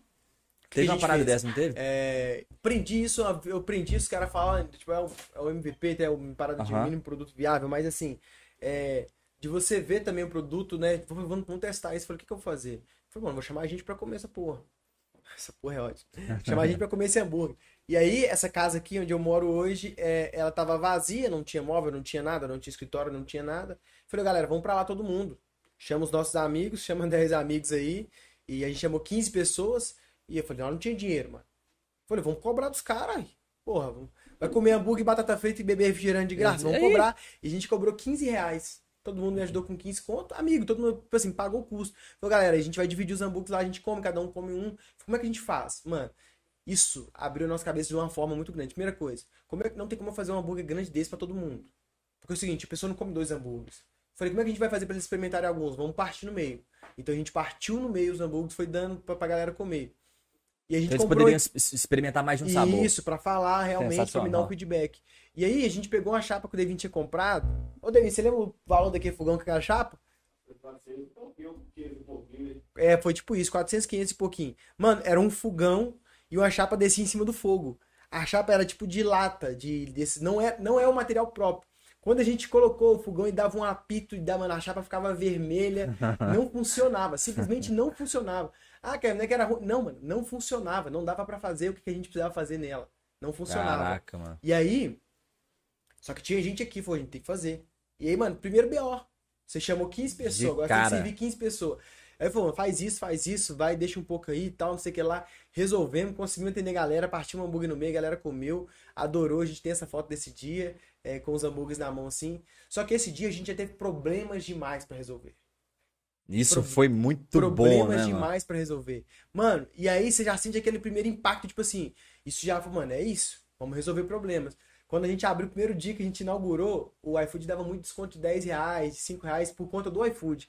Porque ele tava crescendo, ganhando clientes. E aí a gente tirou a, nossa batata que custa hoje 18, custava 11 na época. 11 reais. Caraca, E aí o iFood dava um cupom de 10. Viado, começa a sair que tanto de batata por um real. um real. E nós não sabíamos se o iFood paga, se não paga essa porra. Não sei, acabei de abrir, mano. Eu não sei como é que funciona esse mundo. E sair batata, trim, pitava, trim, nós aceitava. Só vendendo batata. Porque é um real, mano. O cara ganhou Não, todo de 10, mundo, todo mundo comprando. bem mole, deveria ter Mano, e pedido. aquela loucura pra entregar que tanto de batata e faz isso e comendo. Fe- Fecha a loja ou não fecha? Já que tá ganhando real, pesquisa no Google como é que faz, se, a gente recebe esse dinheiro ou se não recebe. Tentando resolver o BO, tá ligado? E aí depois a gente entendeu que o iFood ia pagar isso. Mas, ô, mano, é um, surto na hora ali muito grande. E aí, problema, você resolve o problema. Exato. Tudo isso, eu tô- a gente abriu a loja no Pampulha agora quarta-feira. E eu falei, eu tenho que ir lá. Terceira. E né? eu fui lá, mano, e porque o pessoal tem mais experiência, que já trabalha com hamburgueria também. Mas eu sei que dá B.O. Resolve. Ontem era sexta, primeira sexta, eu falei, ué, vou lá. Cheguei lá, falei, eu quero- tava de boa, eu cheguei, começou a sair pedido, aí o Igor falou assim, eu quero segurar, falei, mano, pode mandar pra cozinha. Aí eu fui lá, o pessoal tava aprendendo a montar hambúrguer, aprendendo tudo, eu falei o seguinte, eu preciso ter uma ordem, precisa ter isso, precisa ter aquilo. E aí, por quê? Porque eu tô fazendo isso há três anos. E aí você percebe que você consegue ajudar as pessoas, sabe? E aí as pessoas não dão valor pra isso. Mas é. Foi assim, Zadra, no sentido de, mano, de ver o BO e de falar assim, mano, vamos resolver essa porra agora. Resolve isso aí. Como é que dá pra resolver? E, mano, e pegar e resolver, mano. Desde o primeiro dia, do dia que eu chamei as pessoas, vamos experimentar um hambúrguer? Vamos. Como é que faz? Fudeu, que a chapa não funciona. Vai ter que funcionar. Porra, sensacional. Vai ter que funcionar. E, e pra instigar, porque assim, primeira coisa que a galera acha que come e que comete erro. Eu tô no mundo de, de empreendedorismo tem, tem algum tempinho. Então, assim, você ficou seis meses sem tirar a grana, mano. Sim. Então você quer abrir um negócio, primeira coisa, tira da sua cabeça que no primeiro, no segundo, Tira. terceiro mês, você vai tirar a grana no quarto. Se der, ótimo. Mas se não der, cara, é isso mesmo, o plano é esse. Segundo, ah, é que a galera confunde. Ah, não, Pedro, sobrou dinheiro, então posso tirar. Só que você vai, se você vai reinvestir seu negócio como?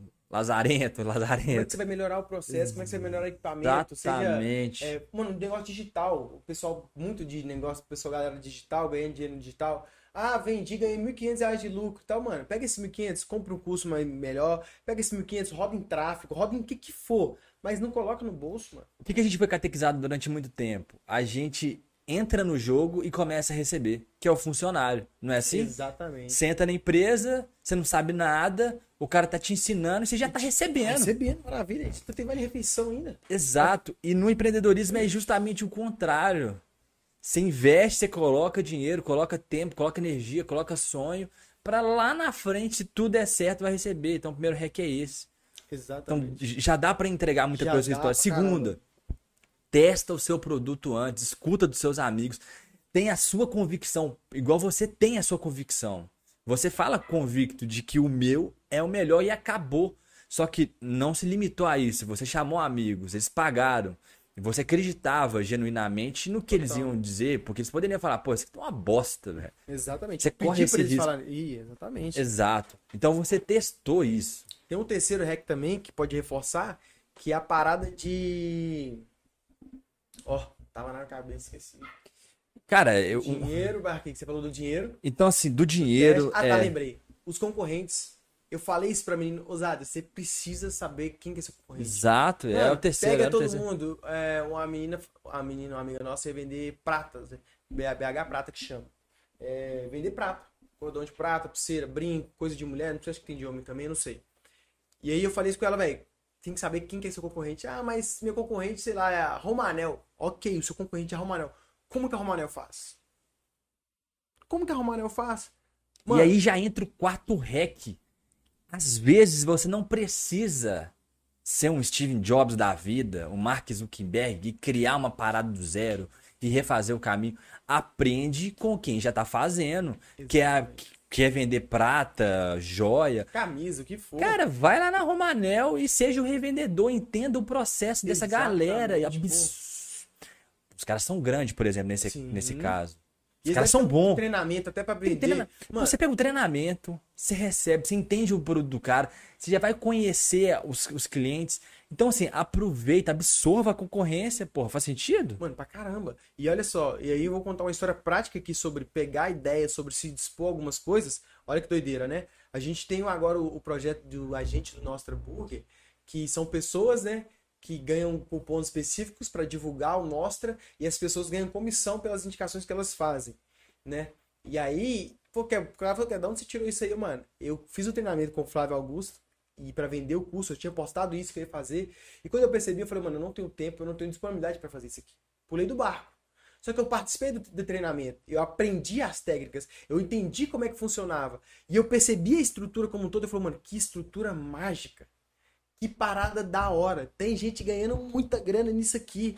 E aí eu parei, pensei, falei, pô, queria fazer, eu tentei, fiz algumas ligações, eu falei, mano, eu não consigo, outros negócios, não é uma parada que eu amo fazer e eu não quero fazer isso agora e sair fora. Tudo bem. Eu, mano, eu tô super de bem comigo, tá ligado? Eu sou esse cara. Comecei, posso falar aqui hoje, posso gravar uma história, galera. Semana mês que vem você vai me ver trincado.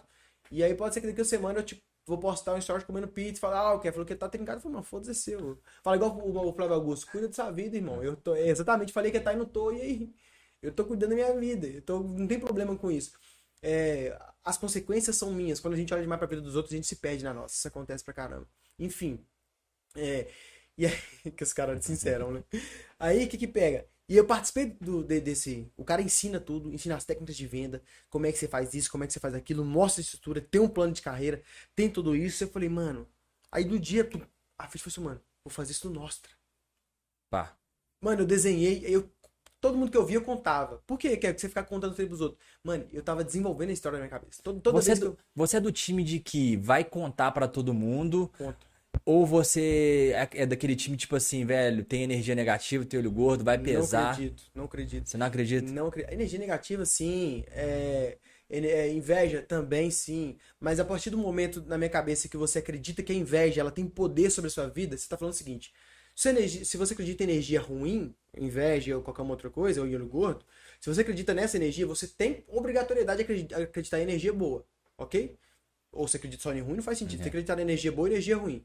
Então, ok. Se você acredita em energia boa e acredita que em, acredita em energia boa e ruim, e fala que a inveja tem poder sobre você, que você não conseguiu fazer tal coisa por inveja, que você tá na praia e choveu porque é inveja, ou porque você contou seu sonho antes, você tá falando o seguinte: a sua energia boa é tão fraca que qualquer inveja, que qualquer olho gordo é muito maior do que sua energia boa. Putz.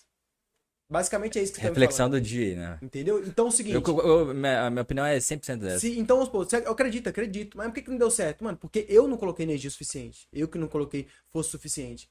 Ah, tal pessoa pôs olho gordo. Mano, ah, e aí, pô, e você? Então e você não teve força suficiente pra passar por cima disso. Então a sua energia positiva ela é tão baixa que um pequeno olho gordo já te derruba. Entendeu? E eu não acredito realmente que isso pare a gente, tá? Eu sou do cara que conta. Eu sou a favor de contar. Eu acho que quanto mais você conta a história, mais ela se materializa na sua frente. Eu adoro contar minhas histórias, meus sonhos. Falo pra todo mundo, ah, o cara vai pôr. Eu falei, Irmão, vai ter que trabalhar. Eu tô com a energia lá em cima, esse cara vai ter que trabalhar. Eu sou o cara que conta. E aí, por exemplo, eu contava essa história o tempo inteiro pras pessoas pra mim ir mo- modelando essa história na minha cabeça. Cada vez que eu contava, eu achava um erro. Eu contava de novo, eu achava um erro no processo, achava um erro no processo. Fui escrevendo, anotei tudo. Montei e criei o projeto rapidão, conversei com o Dani e com a Vanessa. Falei, vamos lançar? Os caras, Zé, vamos, hein? pode ir. Não convenci eles, falei, mano, vou lançar esse trem. Peguei, matei no peito, falei, vou tocar esse trem. Fiz uma live, primeira live, nunca tinha feito live na vida. Tum, tô jogando. A gente já vendeu mais de dois mil reais só em janeiro aí com os agentes, mano. A menina que mais vendeu vai ganhar, tipo, uns 200 reais ou mais de renda extra no mês de janeiro. Putz. Tá Ou seja, a gente ganha dinheiro, gente você ganha ganha dinheiro, e às vezes novos clientes satisfeitos, velho. Saiu. Exatamente. Ou seja, mais um hack, né, velho? Aprende com o concorrente mesmo, É, cara. Aprende mesmo. Flávio Augusto, agradeço aí pelo meu amigo Kevin. Obrigadão. E é isso, velho. Ótimo. É, então, acho que esses cinco hacks é ne- nesse sentido de executar o primeiro passo. Só que uma dor é, que a galera também tem é o seguinte: não sei o que eu vou fazer. O cara tá perdido, mano. Não sabe, beleza. O que, que a gente vai poder ajudar essa galera que tá perdida? Vou começar então dando insights. Uma galera que tá perdida, mas que quer fazer alguma coisa. Não sabe Quer fazer, é, exatamente. Porque quem não quer, mano, a mensagem, infelizmente, ainda não é pra você. Se você acordar amanhã e falar assim, velho, eu quero, essa mensagem já é pra você automaticamente. Então, eu sempre sou do time de, cara, você tem que entender pra que que você veio aqui, ou aquilo que você faz de melhor pode ser uma pista. E eu gosto muito da ideia da tentativa e erro. Então, assim, o que que as pessoas falam de você? Né? Então, assim, o que que você tem de identidade em vários lugares e as pessoas sempre falam? Ou o que que você tem de experiência que você já pode executar alguma coisa? O que, que seus amigos pedem pra resolver? Exato. Vou dar inúmeros exemplos aqui. Por exemplo, é, meu irmão é um cara extremamente carismático. Na academia, no futebol, na família, na igreja, qualquer lugar, meu irmão é um cara carismático. Cara, o que que eu sempre tento estimular ele? Mano, faz um canal, que é igual aquele Casemiro, por exemplo. Sim. Ele segue ele. Porque é uma vida muito similar no, no seguinte sentido, de gosta de ficar muito no computador, de ficar nessa vibe online, fraga. E ele acompanhou há muito tempo esse cara. E ele falava, esse cara vai dar certo. e deu, explodiu do jeito que tá. Uhum. Então, muitas vezes ali pode estar o seu tesouro. Às vezes alguém não tem claramente isso, mas, por exemplo, trabalha no financeiro de uma empresa. Sei lá, em contas a receber, em contas a pagar. E parece que isso é algo simples, que todo mundo faz. Trabalhou essa vida inteira e como é que eu empreendo? Hoje já tem um, um modelo de negócio disso, que é o BPO financeiro, que é o quê? Ao invés de você ficar em uma empresa trabalhando para um, é, um CNPJ ou vários CNPJs, mas para uma companhia, pagando conta e recebendo conta, se você sabe fazer isso muito bem feito, por que você não faz de várias empresas?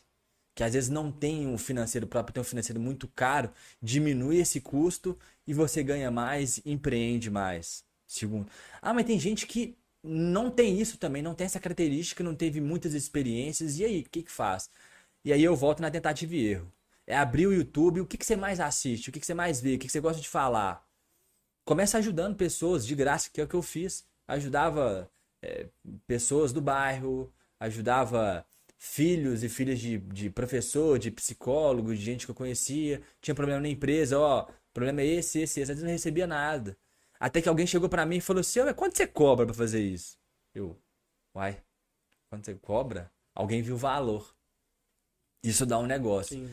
Então, no dia que você escutar isso fazendo algo de graça, provavelmente aí tem um negócio. O que que você vê disso? Mano, é uma parada, a palavra que eu falo, né? Buscar horizontalidade. Eu vou explicar mais uma vez, assim, tentar ser até mais claro. É se expor a outras coisas, tá? Porque geralmente você pega filho de rico, ousado, se você for pensar, o filho de rico faz tudo e parece que não tem como dar errado o filho de rico. Parece que não vai dar Parece que não dá errado. errado, é. Não dá errado. Exatamente. Não tem como, né? É, parece que não tem como. Mas você para pensar um pouco da estrutura, é porque o cara ele tá se, ele se expõe a tudo. Se expor a tudo, você, você pensa que é o seguinte: ah, não, não quero, sei, sei lá o quê. É, a gente fica com medo. Sabe do que, que eu tenho medo de verdade? Eu tenho medo de ser a mesma pessoa daqui um ano, dois, três, quatro anos. Isso me assusta. Porra, isso me assusta mais do que a morte, eu acho, mano. É real. E Eu você tem amigos do medo. seu ciclo que você Pra para, tem caralho, muito mano. tempo que você não vê ele, Porra, você vê Caralho. as mesmas conversas, com a mesma ideia, Porra, muito. do mano. mesmo jeito, no mesmo trabalho, com o mesmo chororô. Você tem isso? Mano, Você tem isso? nossa, eu fico até triste. Isso, isso é o seu maior Mano, medo? esse- Tipo, Ó, viado, eu posso até falar uma parada aqui que eu falo. E não sei se os caras não vão ver isso, não, mas eu falo isso. Eu falo isso não é de agora, pros caras verem que eu não tô ah, tá pegando papo de coach, não é. De muito tempo. Tem um, um vizinho meu. É o vizinho, né? Esse po- povo de bairro. Que você é criança, você vê o cara na rua. Você cresce, eu tenho 27 anos, eu olho pra esse cara, é o mesmo cara, mesma corre, mesma rua sentado, mesma parada 10 anos, 15 anos, 20 anos depois, Atra. 20 anos depois é a mesma pessoa, pessoa. no mesmo lugar, fazendo a mesma coisa, com a mesma estrutura, na mesma casa. tudo igual. Só fazer um parênteses.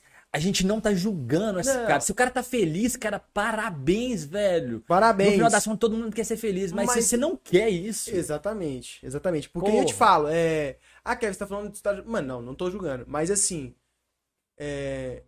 Desculpa, eu não, eu, não, eu não acredito que a alma de um ser humano queira isso.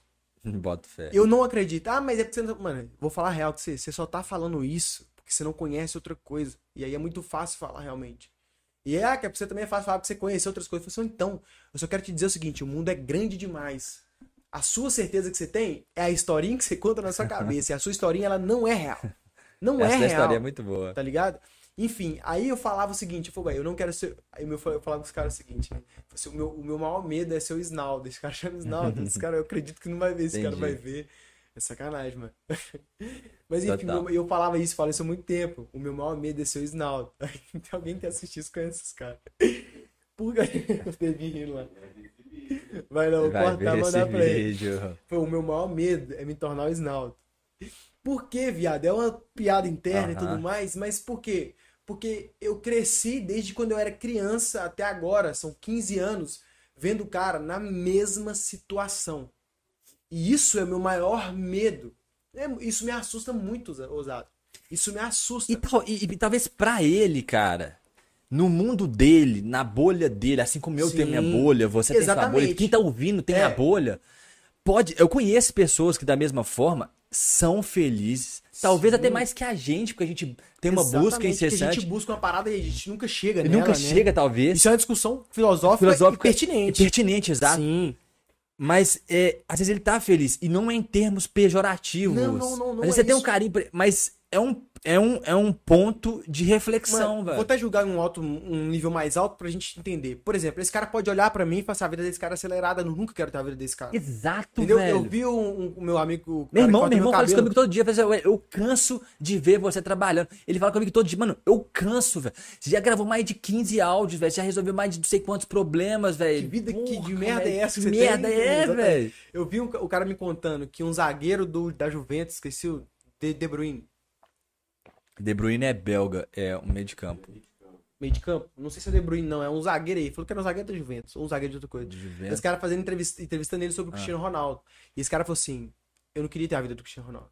Pô, o cara bem pago pra caralho, um dos melhores jogadores do mundo. O cara falou: Não queria ter a vida do Cristiano Ronaldo. A vida desse cara é aceleradaça. A vida desse cara, tipo assim, mano, esse cara não para, esse cara tem uma porrada de empresa, esse cara falta de, de treino pra resolver problema de empresa, pra fazer propaganda de imagem, pra fazer isso, isso. isso. Eu não queria ter a vida do Cristiano Ronaldo. E Isso. o Cristiano Ronaldo pode olhar pra cara dele e falar assim, mano, não queria ter a vida desse cara. É muito pacata, é muito tranquila. Ele só vai pro treino e volta, vai pra família e volta. Eu não queria ter a vida dele. O que eu quero dizer? Que a minha opção de olhar pro Ronaldo e não querer ser ele é minha e pessoal. Ela não é real e ela é pra mim. Ela serve pra mim. Exato. Igual eu falei, mas Kevin, mas isso é pra... Eu, Kevin, eu acredito que uma alma clama por coisas grandes. Coisas grandes não é ser milionário e bilionário, não é. Coisas novas. É, experiências novas. Eu acredito isso, tá?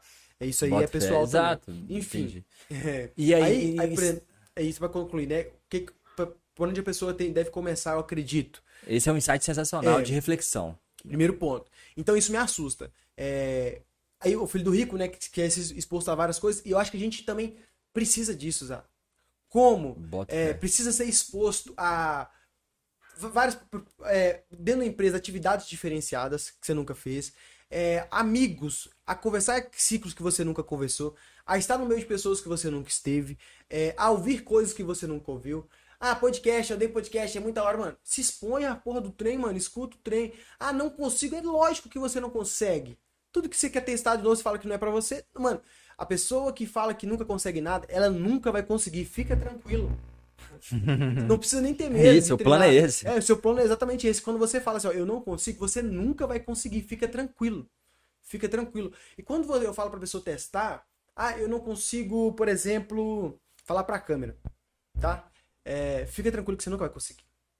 Agora, quando você fala assim, mano, eu vou tentar falar pra câmera, mano, você vai desenvolver. Pode ser que você não fale pra câmera daqui a pouco, mas, mano, você vai desenvolver. Uma hora. E aí você vai identificar uma coisa que é pra você ou que não é. Só que agora você fala pra câmera. Mano, você pode dar dica pra pessoa falar pra câmera. Percebe que então é o seguinte, eu sou a favor, né? O cara que eu quero fazer, mas não sei o que fazer. Se expõe a uma porrada de coisa, mano. Se expõe a sair do país, que é uma parada que eu aconselho pra caramba. Se expõe a mudar de emprego. Ah, eu ganho 1.500 reais aqui, vou ganhar pro outro 1.500. Por que, que eu vou mudar? Muda, mano. Porra, muda. Vamos conhecer gente diferente, vamos trabalhar com pessoas diferentes, vamos trabalhar em setores diferentes, vamos trabalhar com coisas diferentes. Muda. Total. A favor pra caramba de mudar. É, então, ah, eu, que- eu, eu vendo isso aqui, queria vender tal coisa, mas eu acho que, mano, muda. Pô, vamos ver como é que é. Ah, eu, eu, eu trabalho, não, eu sou engenheiro, mas meu sonho era mexer com, com programação, mas tô velho demais, tô com 35 anos, não consigo é, mexer com programação, mano. Fala assim, o que você faz? Como começar a programar? Faz um curso de programação, faz um curso de, de, de, de números binários, sei lá, o caramba, quatro lá, mas faz. Se Começa. expõe a coisas novas. Então, mano, para o cara que não sabe o que fazer, você precisa se expor às coisas novas. Ó, é, se quiser fazer um, um, um, um trampo voluntário, e olha como é que isso é interessante. Eu, eu postei no meu Instagram assim um dia. É preciso de pessoas que, que queiram ralar de graça comigo, pra gente aprender. Uma pessoa respondeu. Não sei se a galera achou que era zoeira, ou se ninguém quer também, acha que eu sou retardado no Instagram. É, acho- acredito que 99% é isso. Mas uma pessoa respondeu. Foi a pessoa que eu chamei e que a gente tá trocando ideia e que eu quero fazer alguma coisa. É, ué. Porra, Tô me, tô me expondo uma parada totalmente nova, que eu falei, né? Que ia lançar um e-book, que ia fazer vídeo, vou gravar vídeo aula, montei a estrutura inteira, tô montando, tô me expondo uma parada totalmente nova pra mim, nova. Tô na, no penhasco, assim, ponto pra ponto pra prova, mano, eu vou pular. Ah, se não abrir, mano, eu vou pular desse trem aqui. E, e tô indo, totalmente nova pra mim. E uma pessoa de 200 pessoas que assistiram, se expôs. Foi, você se expôs? Vão comigo? Deixa eu te ajudar e você me ajuda e a gente se ajuda? Cara, vambora. E assim, a gente tá conversando, a gente vai fazer alguma parada junto, porque o cara se expôs, ah. Se expor. Pô, Se sensacional, velho. Então, Ou essa seja, é a dica- exposição, né, velho? Exposição. Você Bota precisa se fé. expor. Já deu 6, 7. Vou dar mais duas e você pensa em mais uma pra fechar com chave de ouro. Show. Duas que, que para mim é importante assim. Gente, esquece a história do Flávio Augusto.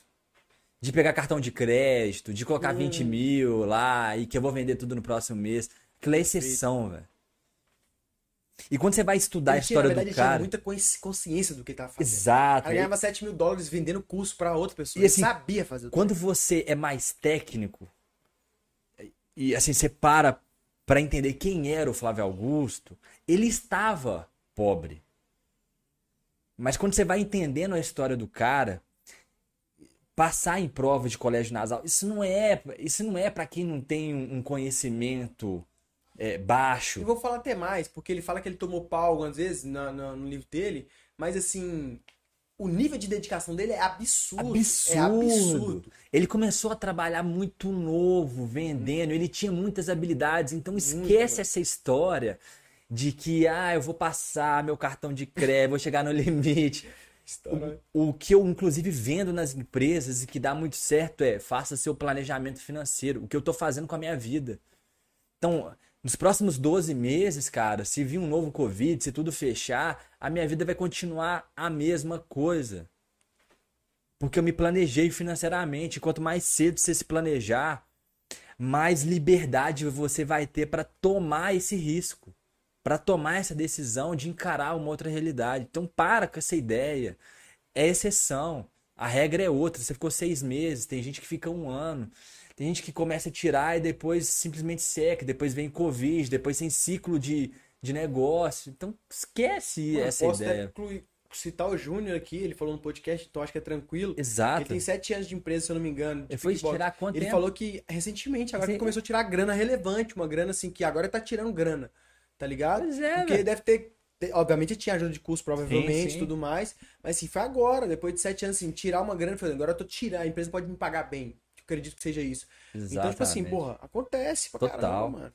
Meu, meu no- minha nona dica é o que em todos, acho que todos os, os podcasts que a gente fez, todos foi citado, que é o Pô, autoconhecimento. isso aí é dica master. É, é dica master.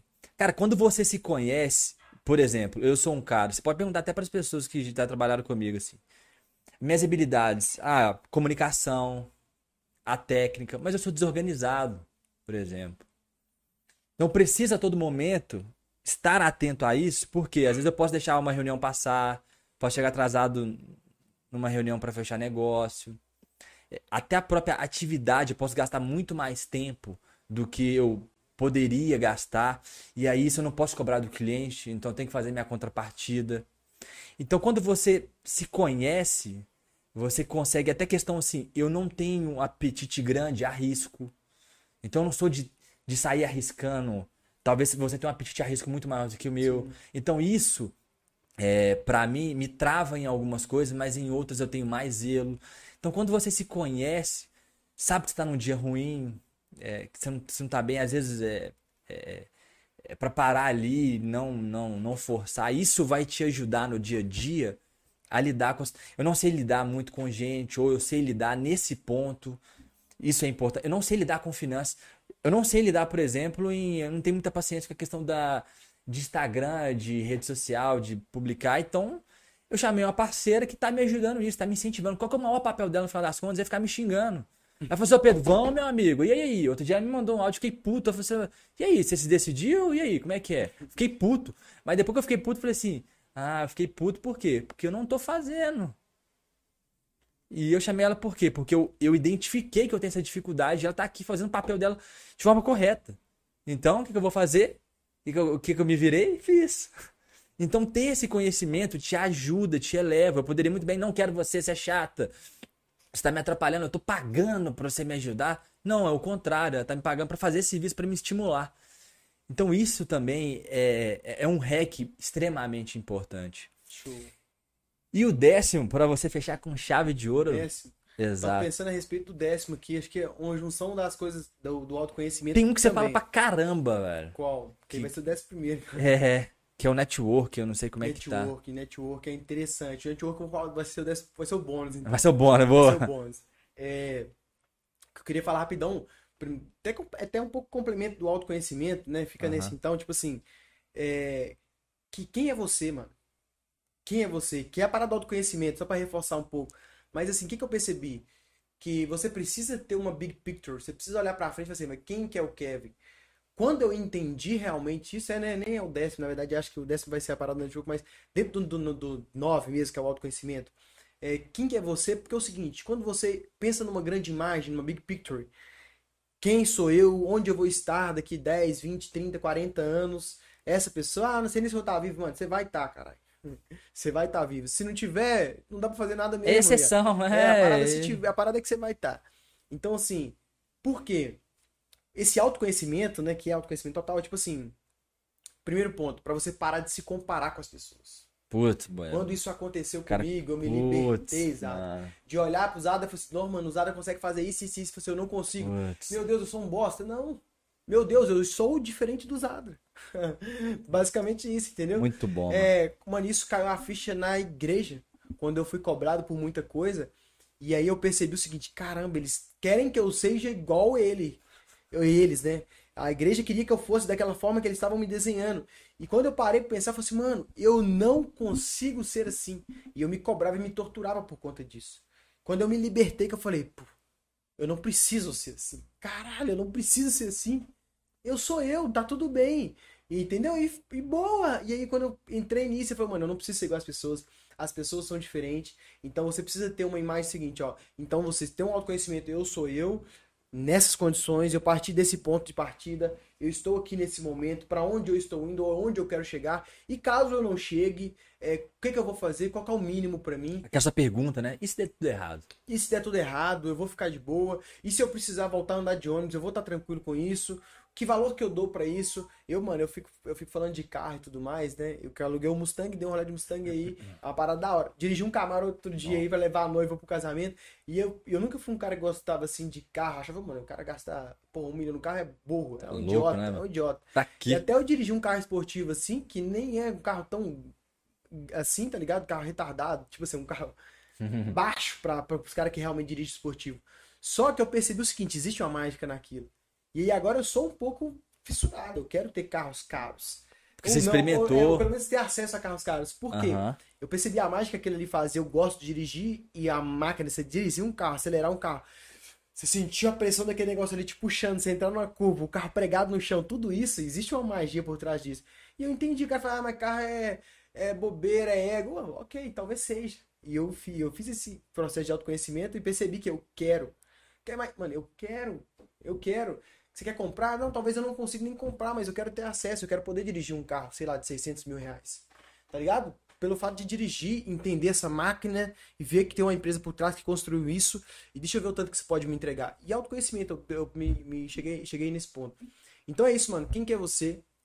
Pra onde você vai? Quando você se imagina daqui 20 anos, que é um exercício dificílimo de fazer, dificílimo de imaginar. Mas quando você faz o exercício de onde eu vou estar daqui 20 anos, e aí se você quer ser o Snardo, tá tudo bem. Exato. Mas você tem que estar o seguinte, você tem que estar bem com você o seguinte, eu vou estar no meu pró- na minha própria casa, vou estar nesse bairro aqui, eu vou estar aqui tranquilo, talvez eu vou estar ganhando um pouquinho melhor, talvez eu vou estar com mais filhos aqui, mas é isso que eu quero, eu quero estar perto das pessoas que eu amo e eu quero isso. Ok. Talvez você está igual eu, por exemplo, daqui 20 anos eu tenho que ter conhecido pelo menos na minha cabeça, assim, tô chutando aqui, mínimo, mínimo, mínimo 10, 15 países. Eu tenho que estar falando outra língua, eu tenho que estar faturando alto, eu tenho que estar resolvendo o problema das pessoas, eu tenho que ser relevante no meu nicho. Na minha cabeça, basicamente, funciona assim. Bota fé Entendeu? total, velho. Então é o autoconhecimento. E aí vamos de 10, então. Network. Fechou. Isso aí também estourou minha cabeça quando eu entendi isso. Eu fiz os stories, a galera respondeu, interagiu bastante. Que eu achava que network era pra quem é grande, Exato. Você é o bilionário, você é o dono da WhatsApp, eu sou o dono do Orlando, vamos trocar uma ideia, eu vou te vender meu time, tá ligado? Você é o dono do Espoleto, eu sou o dono do. do. do da, Do Nostra, do mano. Nostra, vamos trocar ideia e vamos fazer isso, tá ligado? E eu achava que network era isso, era a galera grande se conhecendo e fazendo dinheiro virar mais um bolo de dinheiro. E eu falei, não, mano. Network é na nossa realidade, network é o dia a dia, network é, é ali na hora, é na entrega, é ali no, no dia a dia, é na academia, é na- andando na rua, é tomando café, é em qualquer lugar, é conhecer pessoas diferentes, é o podcast, mano. Network é isso. Quando eu entendi que o network acelera seu crescimento, que é um tópico que vai estar no e-book que eu vou lançar também, que é o último, né? Network pode acelerar seu crescimento. Que aí caiu a ficha principalmente quando eu abri a terceira loja. Que o Igor, que era um cara que estudou comigo na faculdade, a gente se conectou porque ele tinha morado nos Estados Unidos e eu também, então a gente tinha algo em comum. A gente trocou ideia, um cara parecido comigo em certos aspectos. Pô, a gente se conheceu, se conectou. Ele tinha uma hamburgueria, a gente conversou. Falei em comprar a hamburgueria dele quando ele fechou. Não foi pra frente. E aí ele conversou comigo, quer ver aquela ideia, ela tá de pé? E eu falei, mano, Uai. a terceira loja do Nostra é um fruto de um network. Falei, que da hora. E aí eu falei, ah, então network é aproveitar das pessoas. Não, mano. Mano, É um ele- ajudar o outro, é um mano. ajudar o outro. O que que eu tenho que você, que você precisa? O que que você tem que eu preciso? Vamos juntar essa energia e fazer uma parada, fazer uma sinergia e gerar uma coisa de valor? Vamos. Tá ligado? Mas como é que qualquer pessoa vai gerar network vai dar um resultado? Não. Mas é o seguinte, aqui no, no, no podcast, por exemplo, a gente chamou um advogado criminalista. Esse cara tem vários contatos. Eu posso precisar de um cara um dia, eu posso ligar pro Jorge, ô Jorge, tudo bem? Mano, tô precisando de uma ajuda. Você conhece tal pessoa? Mano, e realmente é uma rede de contatos. Quando você desenhar o network, né? Que tem vários desenhos de network que você precisa no Pô, Google é vai aparecer. sensacional. É tipo assim, ó, eu me conecto a um Zara, só que o Zara se conecta com mais 15 pessoas na rede dele que eu não conheço. O dia que eu tenho uma ajuda, falou, Zara, eu tô com um problema nisso, você consegue me ajudar? Você fala assim, peraí, deixa eu ver minha rede de contatos. E aí você tem uma pessoa que confia em você, que não faz ideia quem eu sou, que confia em você e eu também confio em você. Você é um ponto de conexão entre eu e essa pessoa que vai resolver o meu problema. Percebe? Total, total, Então, velho. quanto maior a sua rede de contatos e o seu network, quanto mais Adas eu conheço, quanto mais Davis eu conheço, quanto mais Cristianes eu conheço, quanto mais pessoas eu conheço de setores diferentes, de áreas diferentes, eu posso usar essa força, essa rede de contatos para crescer o meu negócio, para criar outros negócios, para criar uma sinergia, para criar uma energia e ir além. Então, mano, como network é essencial. Eu falei que queria fazer academia num lugar mais longe para me conhecer gente nova. Porque, por exemplo, eu posso conhecer. Eu conheci, mano, o cara da, do BH Bug, a gente sentou no barreiro, foi tomar uma cerveja. Hoje eu troco áudio com o cara, mano. Ele é meu concorrente, vamos falar assim. Eu troco áudio com o cara e falo, mano, como é que tá as vendas aí? Que tá fraco pra caralho, o cara, pô, Kevin, aqui tá assim, assim, assim. Tá ligado? O cara tem uma parada de pro digital, eu também tenho, pô, a gente pode fazer alguma coisa junto, Aí, tá ligado? Então, pô, eu te conhecer esse cara ali, pô, o que, que você faz? Eu faço isso, eu não. Qual o problema que você tem? Pô, também tem esse problema na minha empresa. Como é que você tá resolvendo? Eu tô resolvendo assim. Que ideia da hora, mano. Vou tentar resolver do mesmo jeito que você tá resolvendo. até custo compartilhado pra resolver o mesmo Até problema. curso compartilhado. Vamos chamar esse cara, vamos fazer junto, e esse cara faz pra nós dois. E aconteceu com isso comigo com o Valmir, Aí, tá ligado? Foi o Valmir, tem um cara aqui, vou rodar pra nós dois e tal, vamos fazer isso, esse cara vai fazer pra, gente, pra nós dois. Mano, eu vou levar mais um cliente pra você, então você me dá um desconto. Mano, então network tem um poder gigantesco. Então a décima dica é. Pô. Faça network, conheça pessoas, esteja aberto, é, esteja es- é, exposto, que é a parada também de se expor. Se Exato, exponha, mano, porque isso pode levar o seu negócio mais longe, pode te fazer novos contatos, novos amigos, e vai fazer. Network faz isso. Você cria conexão pra caramba, mano. Faz E, isso. e- e o network, cara, é às vezes até no podcast. A gente tá falando Não, aqui o que é- podcast é 100% network. Network. No podcast ele eleva o nosso network lá em cima. Exato. E pra finalizar, então, cara, é... talvez até seria o ponto inicial, é... pensa, refletindo aqui, do seguinte, cara, por que cargas d'água? Aí você tá falando do seu amigo, e aí eu tenho outra pessoa que eu convivi durante muito tempo, que fala assim, eu não vou empreender, Pedro, eu não vou. Sabe por quê? Sabe o que eu quero fazer da minha vida? Eu quero trabalhar o mínimo possível, ganhando o máximo possível pra eu viver a minha vida História. com a minha família, viajando, e ela é feliz. E ponto. Então a mensagem não é pra ela. Sim. Se ela diz que ela tá feliz nessa estrutura e que eu acredito que ela esteja feliz, esse é o Também plano dela, pra caramba. que pode ser que seja do seu amigo, ótimo. Mas tem uma galera que tá insatisfeito.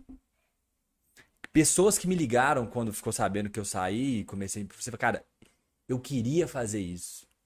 E eu não tenho coragem pra fazer isso. Quando você saiu, eu escutei também do mesmo jeito. Eu não tenho coragem de fazer o que o Kevin fez. E agora, pra fechar, é a mensagem de encorajamento pra galera. Porque empreender não é só e somente só sobre dinheiro e trabalho. Tem muita gente, até gente recente que tá entrando na minha vida, você, trabalha muito, você só trabalha. Saca? E a galera acredita que empreender é só isso. E aí, é, a mensagem final é entender por que empreender. E tem muita coisa de empreendimento aí. E eu vou começar falando sobre um podcast que eu escutei do Clóvis de Barros, meu grande amigo. Eu não sei se ele é meu amigo, mas você é eu sou amigo dele. dele. Escuto todos os podcasts dele. Ele me faz refletir muito. E ele tava falando que a questão de que, no, no contexto que envolvia empreendimento, que é o que eu levo, é eu acredito que com as minhas habilidades como um ser humano, através do trabalho, eu consigo chegar em pessoas. E o Clóvis de Barros fala assim, cara, você não tá fudendo com a sua vida. Você não tá fudendo com a, vida da sua família, nem com a da sua cidade, nem com do seu estado. Você tá fudendo com o universo, cara. Pode ser que alguém te criou, pra quem acredita, por um propósito e você tá simplesmente fazendo tudo de menos o seu propósito, cara. E aí eu vou dar, vou contar uma história rápida sobre isso. Dentro das consultorias que eu dei, eu tava na situação de um cliente que eu tava esperando ele chegar, ele tava no futebol com o filho.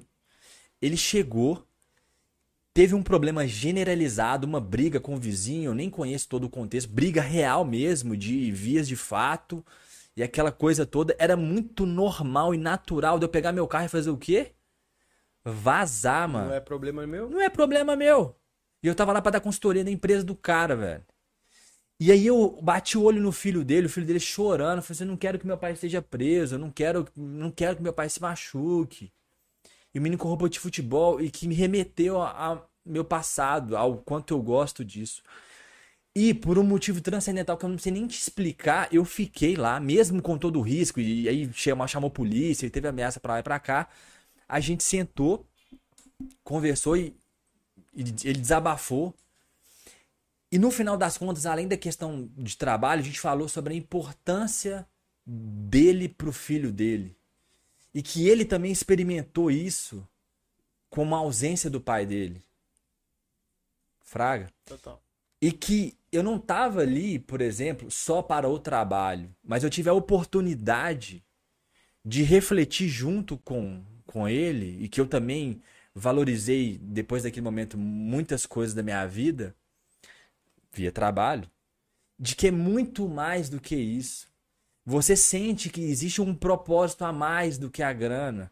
Então, depois de passado tudo aquilo ali, de refletir, de ressignificar algumas coisas, de entender a importância que você tem na vida do seu filho e do que que isso faz sentido no seu negócio, e às vezes é um negócio que não tá fazendo tanto sentido, você acaba com ele, você tem mais tempo. Via trabalho.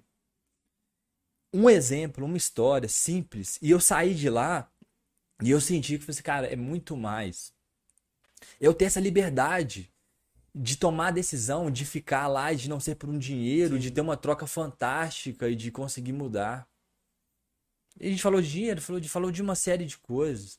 Total, muito bom. Então, empreendedorismo não é sobre grana, não é ficar rico, não é explorar o outro. Total. E às vezes desse cliente eu nem tava recebendo ainda. Entendeu? Tipo, nem dinheiro. Efetivamente é. E tá tudo bem, você tem um propósito.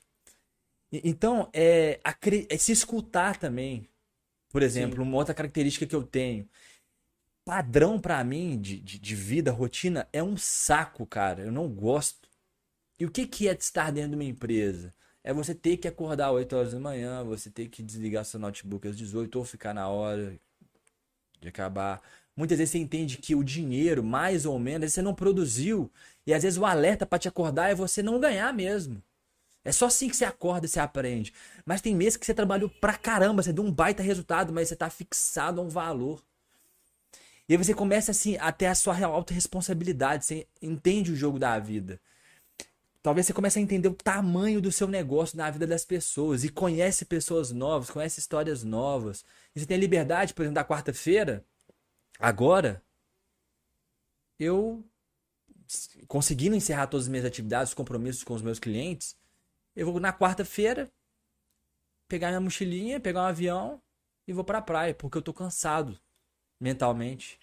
Então eu tenho essa liberdade de fazer essa escolha. Que às vezes numa empresa você não tem. Então aí, fora de estar com a família, mas acredito que tem muito mais tempo, muito Sim. mais estrada do que eu. Mano, Desmistifica um pouco dessa parada de empreender, incentiva as Começar pessoas, velho. É mensagem- tipo assim, velho, por que, que você vai fazer isso? assim, ó. Adoro essa mensagem de, por exemplo, do seu propósito. Digna pra caramba. E eu também sou, compartilho isso. Mas assim, acho que eu posso falar até um pouco mais o seguinte, Zara. Isso, boa. É, você falou que empreender não é grana, não é isso. A vida não é isso. Mano, a vida não é acordar cedo, ir pro trabalho, ficar uma hora no ônibus, ou uma hora dentro do seu carro, no trânsito, chegar, fazer um trabalho que você não gosta, ainda que você goste de carteira assinada e tudo mais, voltar, ficar com a família e tal, não sei o que lá, e fazer isso durante 30, 40, 50 anos e no final aposentar. Mano, a vida não é isso. A vida, eu, de- eu falo claro, a vida não é isso. Não é empreender que, é, que não é isso, mas a vida não é isso. Não é sobre realizar sonho, comprar casas, comprar carros. A vida não é isso. Depois que eu empreendi, eu recebi a, para- a- percebi a parada do salário emocional, né? É, que é a parada de eu, eu poder almoçar com a minha esposa. A vida é isso. Pra mim, o Davidson falar que poder jogar bola com a Juju de tarde, ao invés dele não, não ter que estar no trabalho. A vida é isso. Porque quando você tá no final da vida no leito de morte, foda-se o carro, foda-se a casa, foda-se o cara a quatro, mano. Agora e as pessoas que eu mudei a vida? E as pessoas que eu ajudei? E a minha esposa? Quantas vezes eu almocei com ela? E os meus filhos? Quantas vezes eu brinquei com eles? A vida é isso. Tá ligado? Então é o seguinte, é, empreender traz isso. Empreender é a parada de se expor e de estar, mano, liberto para fazer coisas. Tem dia que o pessoal que me segue sabe, eu pego a bicicleta, saio, vou pra cachoeira terça-feira de tarde, vou, fico na cachoeira, molho, tal, um amigo meu faz isso. Terça-feira, de manhã, você tá na manhã, cachoeira, mano. Mano, é, tô aqui na cachoeira, vou molhar, tá Opa. calor. Vou molhar ali na água. E aí, e você sente aquela vida, mano. Ah, mas você não ganha bem, ah, mas você trabalha. Mano, isso é a vida. Puta, É a parada da é a parada de você falar assim, mano, isso faz sentido. Faz sentido pra mim almoçar com minha esposa todos os dias. Isso faz sentido pra mim, entendeu? E aí, por exemplo, minha esposa trabalha de carteira assinada, ela tá de home office desde quando ela começou esse emprego agora. E mais do que nunca, ela falou, eu queria empreender. Tipo assim, é complicada a transição, obviamente leva tempo, igual Sim. tenho que planejar. Mas assim, mais do que nunca, porque ela percebe o seguinte, mano, olha o valor que tem nessa porra, de almoçar todos os dias com a pessoa que você ama, de pensar, mano, de criar, da conexão, de estar junto, tá ligado? Então, isso é sobre empreender. O empreender, pra mim, é a liberdade. E não quer dizer de grana, não quer dizer que você vai ter sucesso também, mano. É, e pa- parece contraditório, né? Eu falo assim, ó, eu quero, eu, Kevin Martins, eu quero ser milionário. E aí, no, no- do outro lado, eu falo o seguinte: a vida não é sobre ser milionário. Exato. E, eu tô, e tá tudo bem. E, e é exatamente isso, entendeu? Eu falo que quero ter um carro de 600 mil reais. E eu falo, a vida não é sobre ter um carro de 600 mil reais. E você precisa de uma clareza enorme pra você falar e assumir isso. Ah, mas você tá falando que quer fazer. Eu quero sim, eu vou fazer, vou trabalhar pra isso. Mas se no meio do caminho acontecer qualquer coisa e eu, e eu falar assim, ó, mano, eu não preciso dessa porra desse carro. E esse não é meu sonho. Agora meu sonho é viajar com meus filhos durante quatro anos pelo mundo afora. E eu vou e vou fazer. Tá ligado? Só que o que Total, acontece? A... O meu medo da CLT é que ele mata a criatividade, ele mata sonhos, ele mata uma porrada de coisa, mano. Igual eu falei, não tô falando que é todo mundo, tá? É, obviamente existem exceções, a gente não tá aqui pra falar das exceções Exato. e cada um por si. Mas a CLT destrói, destrói é, o propósito da pessoa. Exato. Claro que tem exceções, tem empresas que- Obviamente, né? abrem Tem que dar esse leque. Sim, sim. E aí eu vou te dar, por E exemplo. até um projeto de Eu vida não que eu sou um tenho cara meu, que velho. ganha super bem, Zac. Não sou o cara que ganha bem. E vou te falar, sabe uma coisa que eu fiquei feliz pra caramba? Eu já comentei com você. O, no final de 2000 e... No meio de 2020, sei lá, ou no início de 2020, não sei como é que foi. Eu parei pra fazer algumas contas de quanto eu tinha pago em salário pras pessoas. Eu lembro. Você... E eu tinha aí, hoje deve estar em torno de 150 mil, não sei, mas assim, era, na época lá, eu sei que era 115 mil reais. E eu mandei no grupo, falei, galera, a gente pagou em salário só pra funcionário, tipo, 115 mil reais. Nossa, ok, a empresa paga isso no mês, eu sei, eu, eu sei. Mas assim, na Você minha fez realidade, parte, mano. Você mano, fez hora parte, que eu mano. olhei isso, eu falei isso, velho, sabe o que, que significa essa porra? É comida na mesa dos outros. É... é a dignidade de alguém poder de realizar o sonho de comprar as coisas, de colocar comida na mesa, de comprar um café, de sair, de dar um rolé. E graças a Deus, isso foi pelo negócio que eu e meus sócios criaram lá em 2018 e apanhou com os meus amigos aqui, apanhou com a chapa, apanhou com isso, apanhou com entrega, apanhou com a porrada de coisa.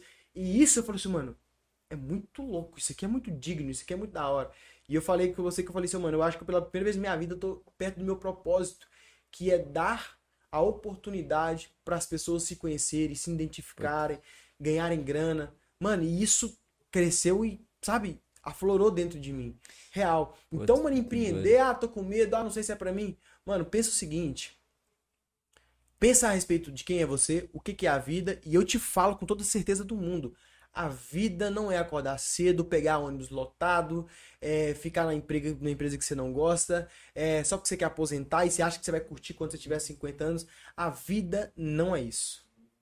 Talvez eu não saiba o que que é, mas eu sei o que não é. O que não é, né, velho? Com certeza Putz, absoluta, velho, não é é isso sensacional, tá velho. ligado? E aí fica essa mensagem pra galera aí de encorajamento total, de ah, não é pra você sair do emprego agora e pedir conta, se você é loucão e quer fazer isso, vai também, também não vou te segurar não, mas assim, é pra você pensar e criar uma estrutura agora e começar a criar talvez o seu planejamento, talvez a sua ideia, é, e ir, mano, vambora. E eu deixo aberto também, Zada, se a galera que chegar até o final do podcast, que é difícil, né? Mas assim, quem te chegar e tiver na dúvida, até pessoal, mano, me chama, chama o Zadra. Chama, Vamos velho. trocar uma ideia. Fala assim, mano, eu Exatamente. tenho esse plano aqui. Vocês falaram lá, mexer comigo, mano. Me chama, chama o Zadra. Pode ter certeza que a gente vai te responder, eu não tenho dúvida disso. Até Não, porque com o não é maior famoso, prazer não do tem, mundo. Não tem 50 mensagens no meu direct, não. Pois é, velho. Cara, sensacional, velho.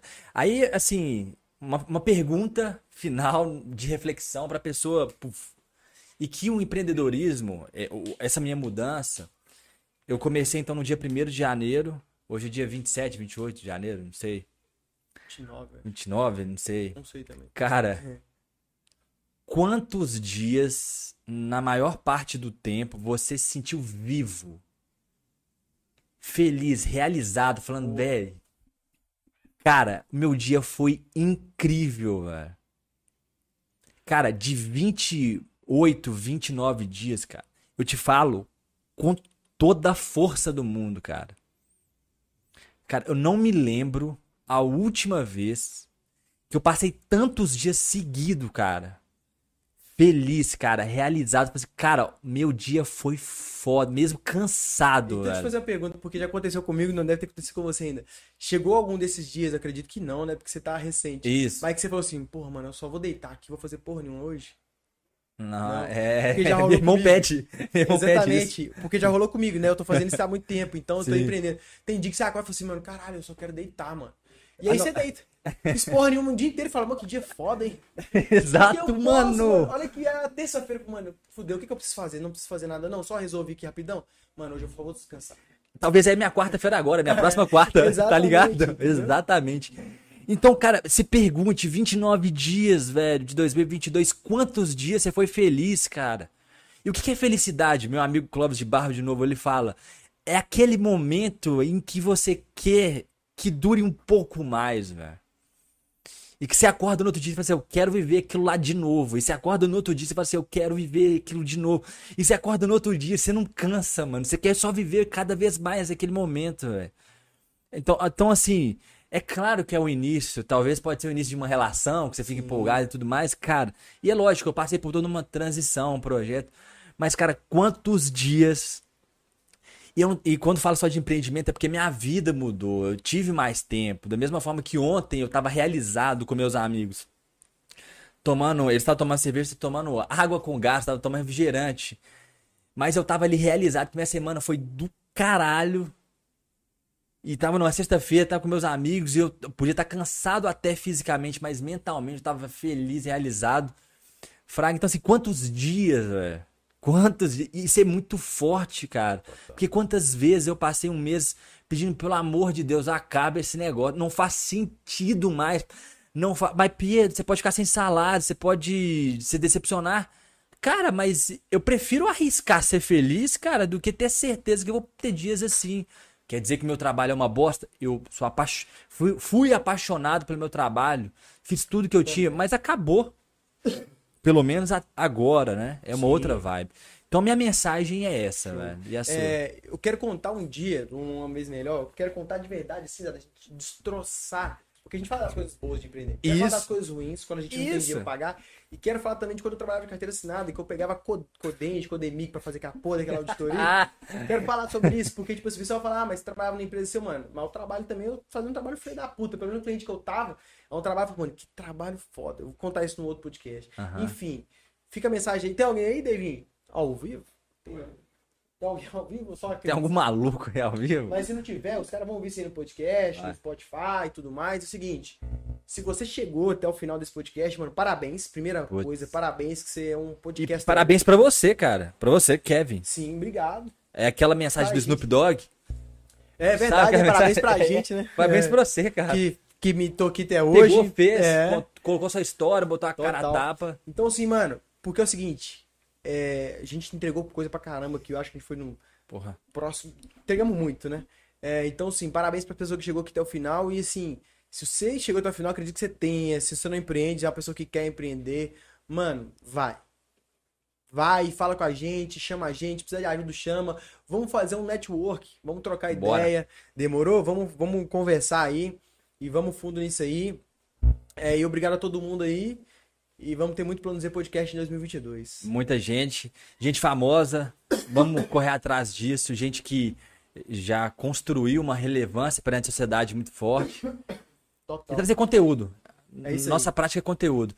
Então, curta, comenta, compartilhe, dê feedback. Olha, isso aqui tá bom, isso aqui não tá bom. Ó, muda isso, muda aquilo. A gente é aberta, cabeça aberta em relação a isso. Show de bola. Fechou? Galera, brigadão. Se a câmera estiver em mim aí, ó. Quem não tem quem estiver só ouvindo, esse cara que tá na minha mão que é o Slink. Se você estiver só ouvindo, você vai ter que ir lá no YouTube ver a cara dele. É o nosso mascote aqui. Demorou? Forte abraço pra todo mundo aí e até a próxima. Valeu, galera. Até a próxima. Valeu.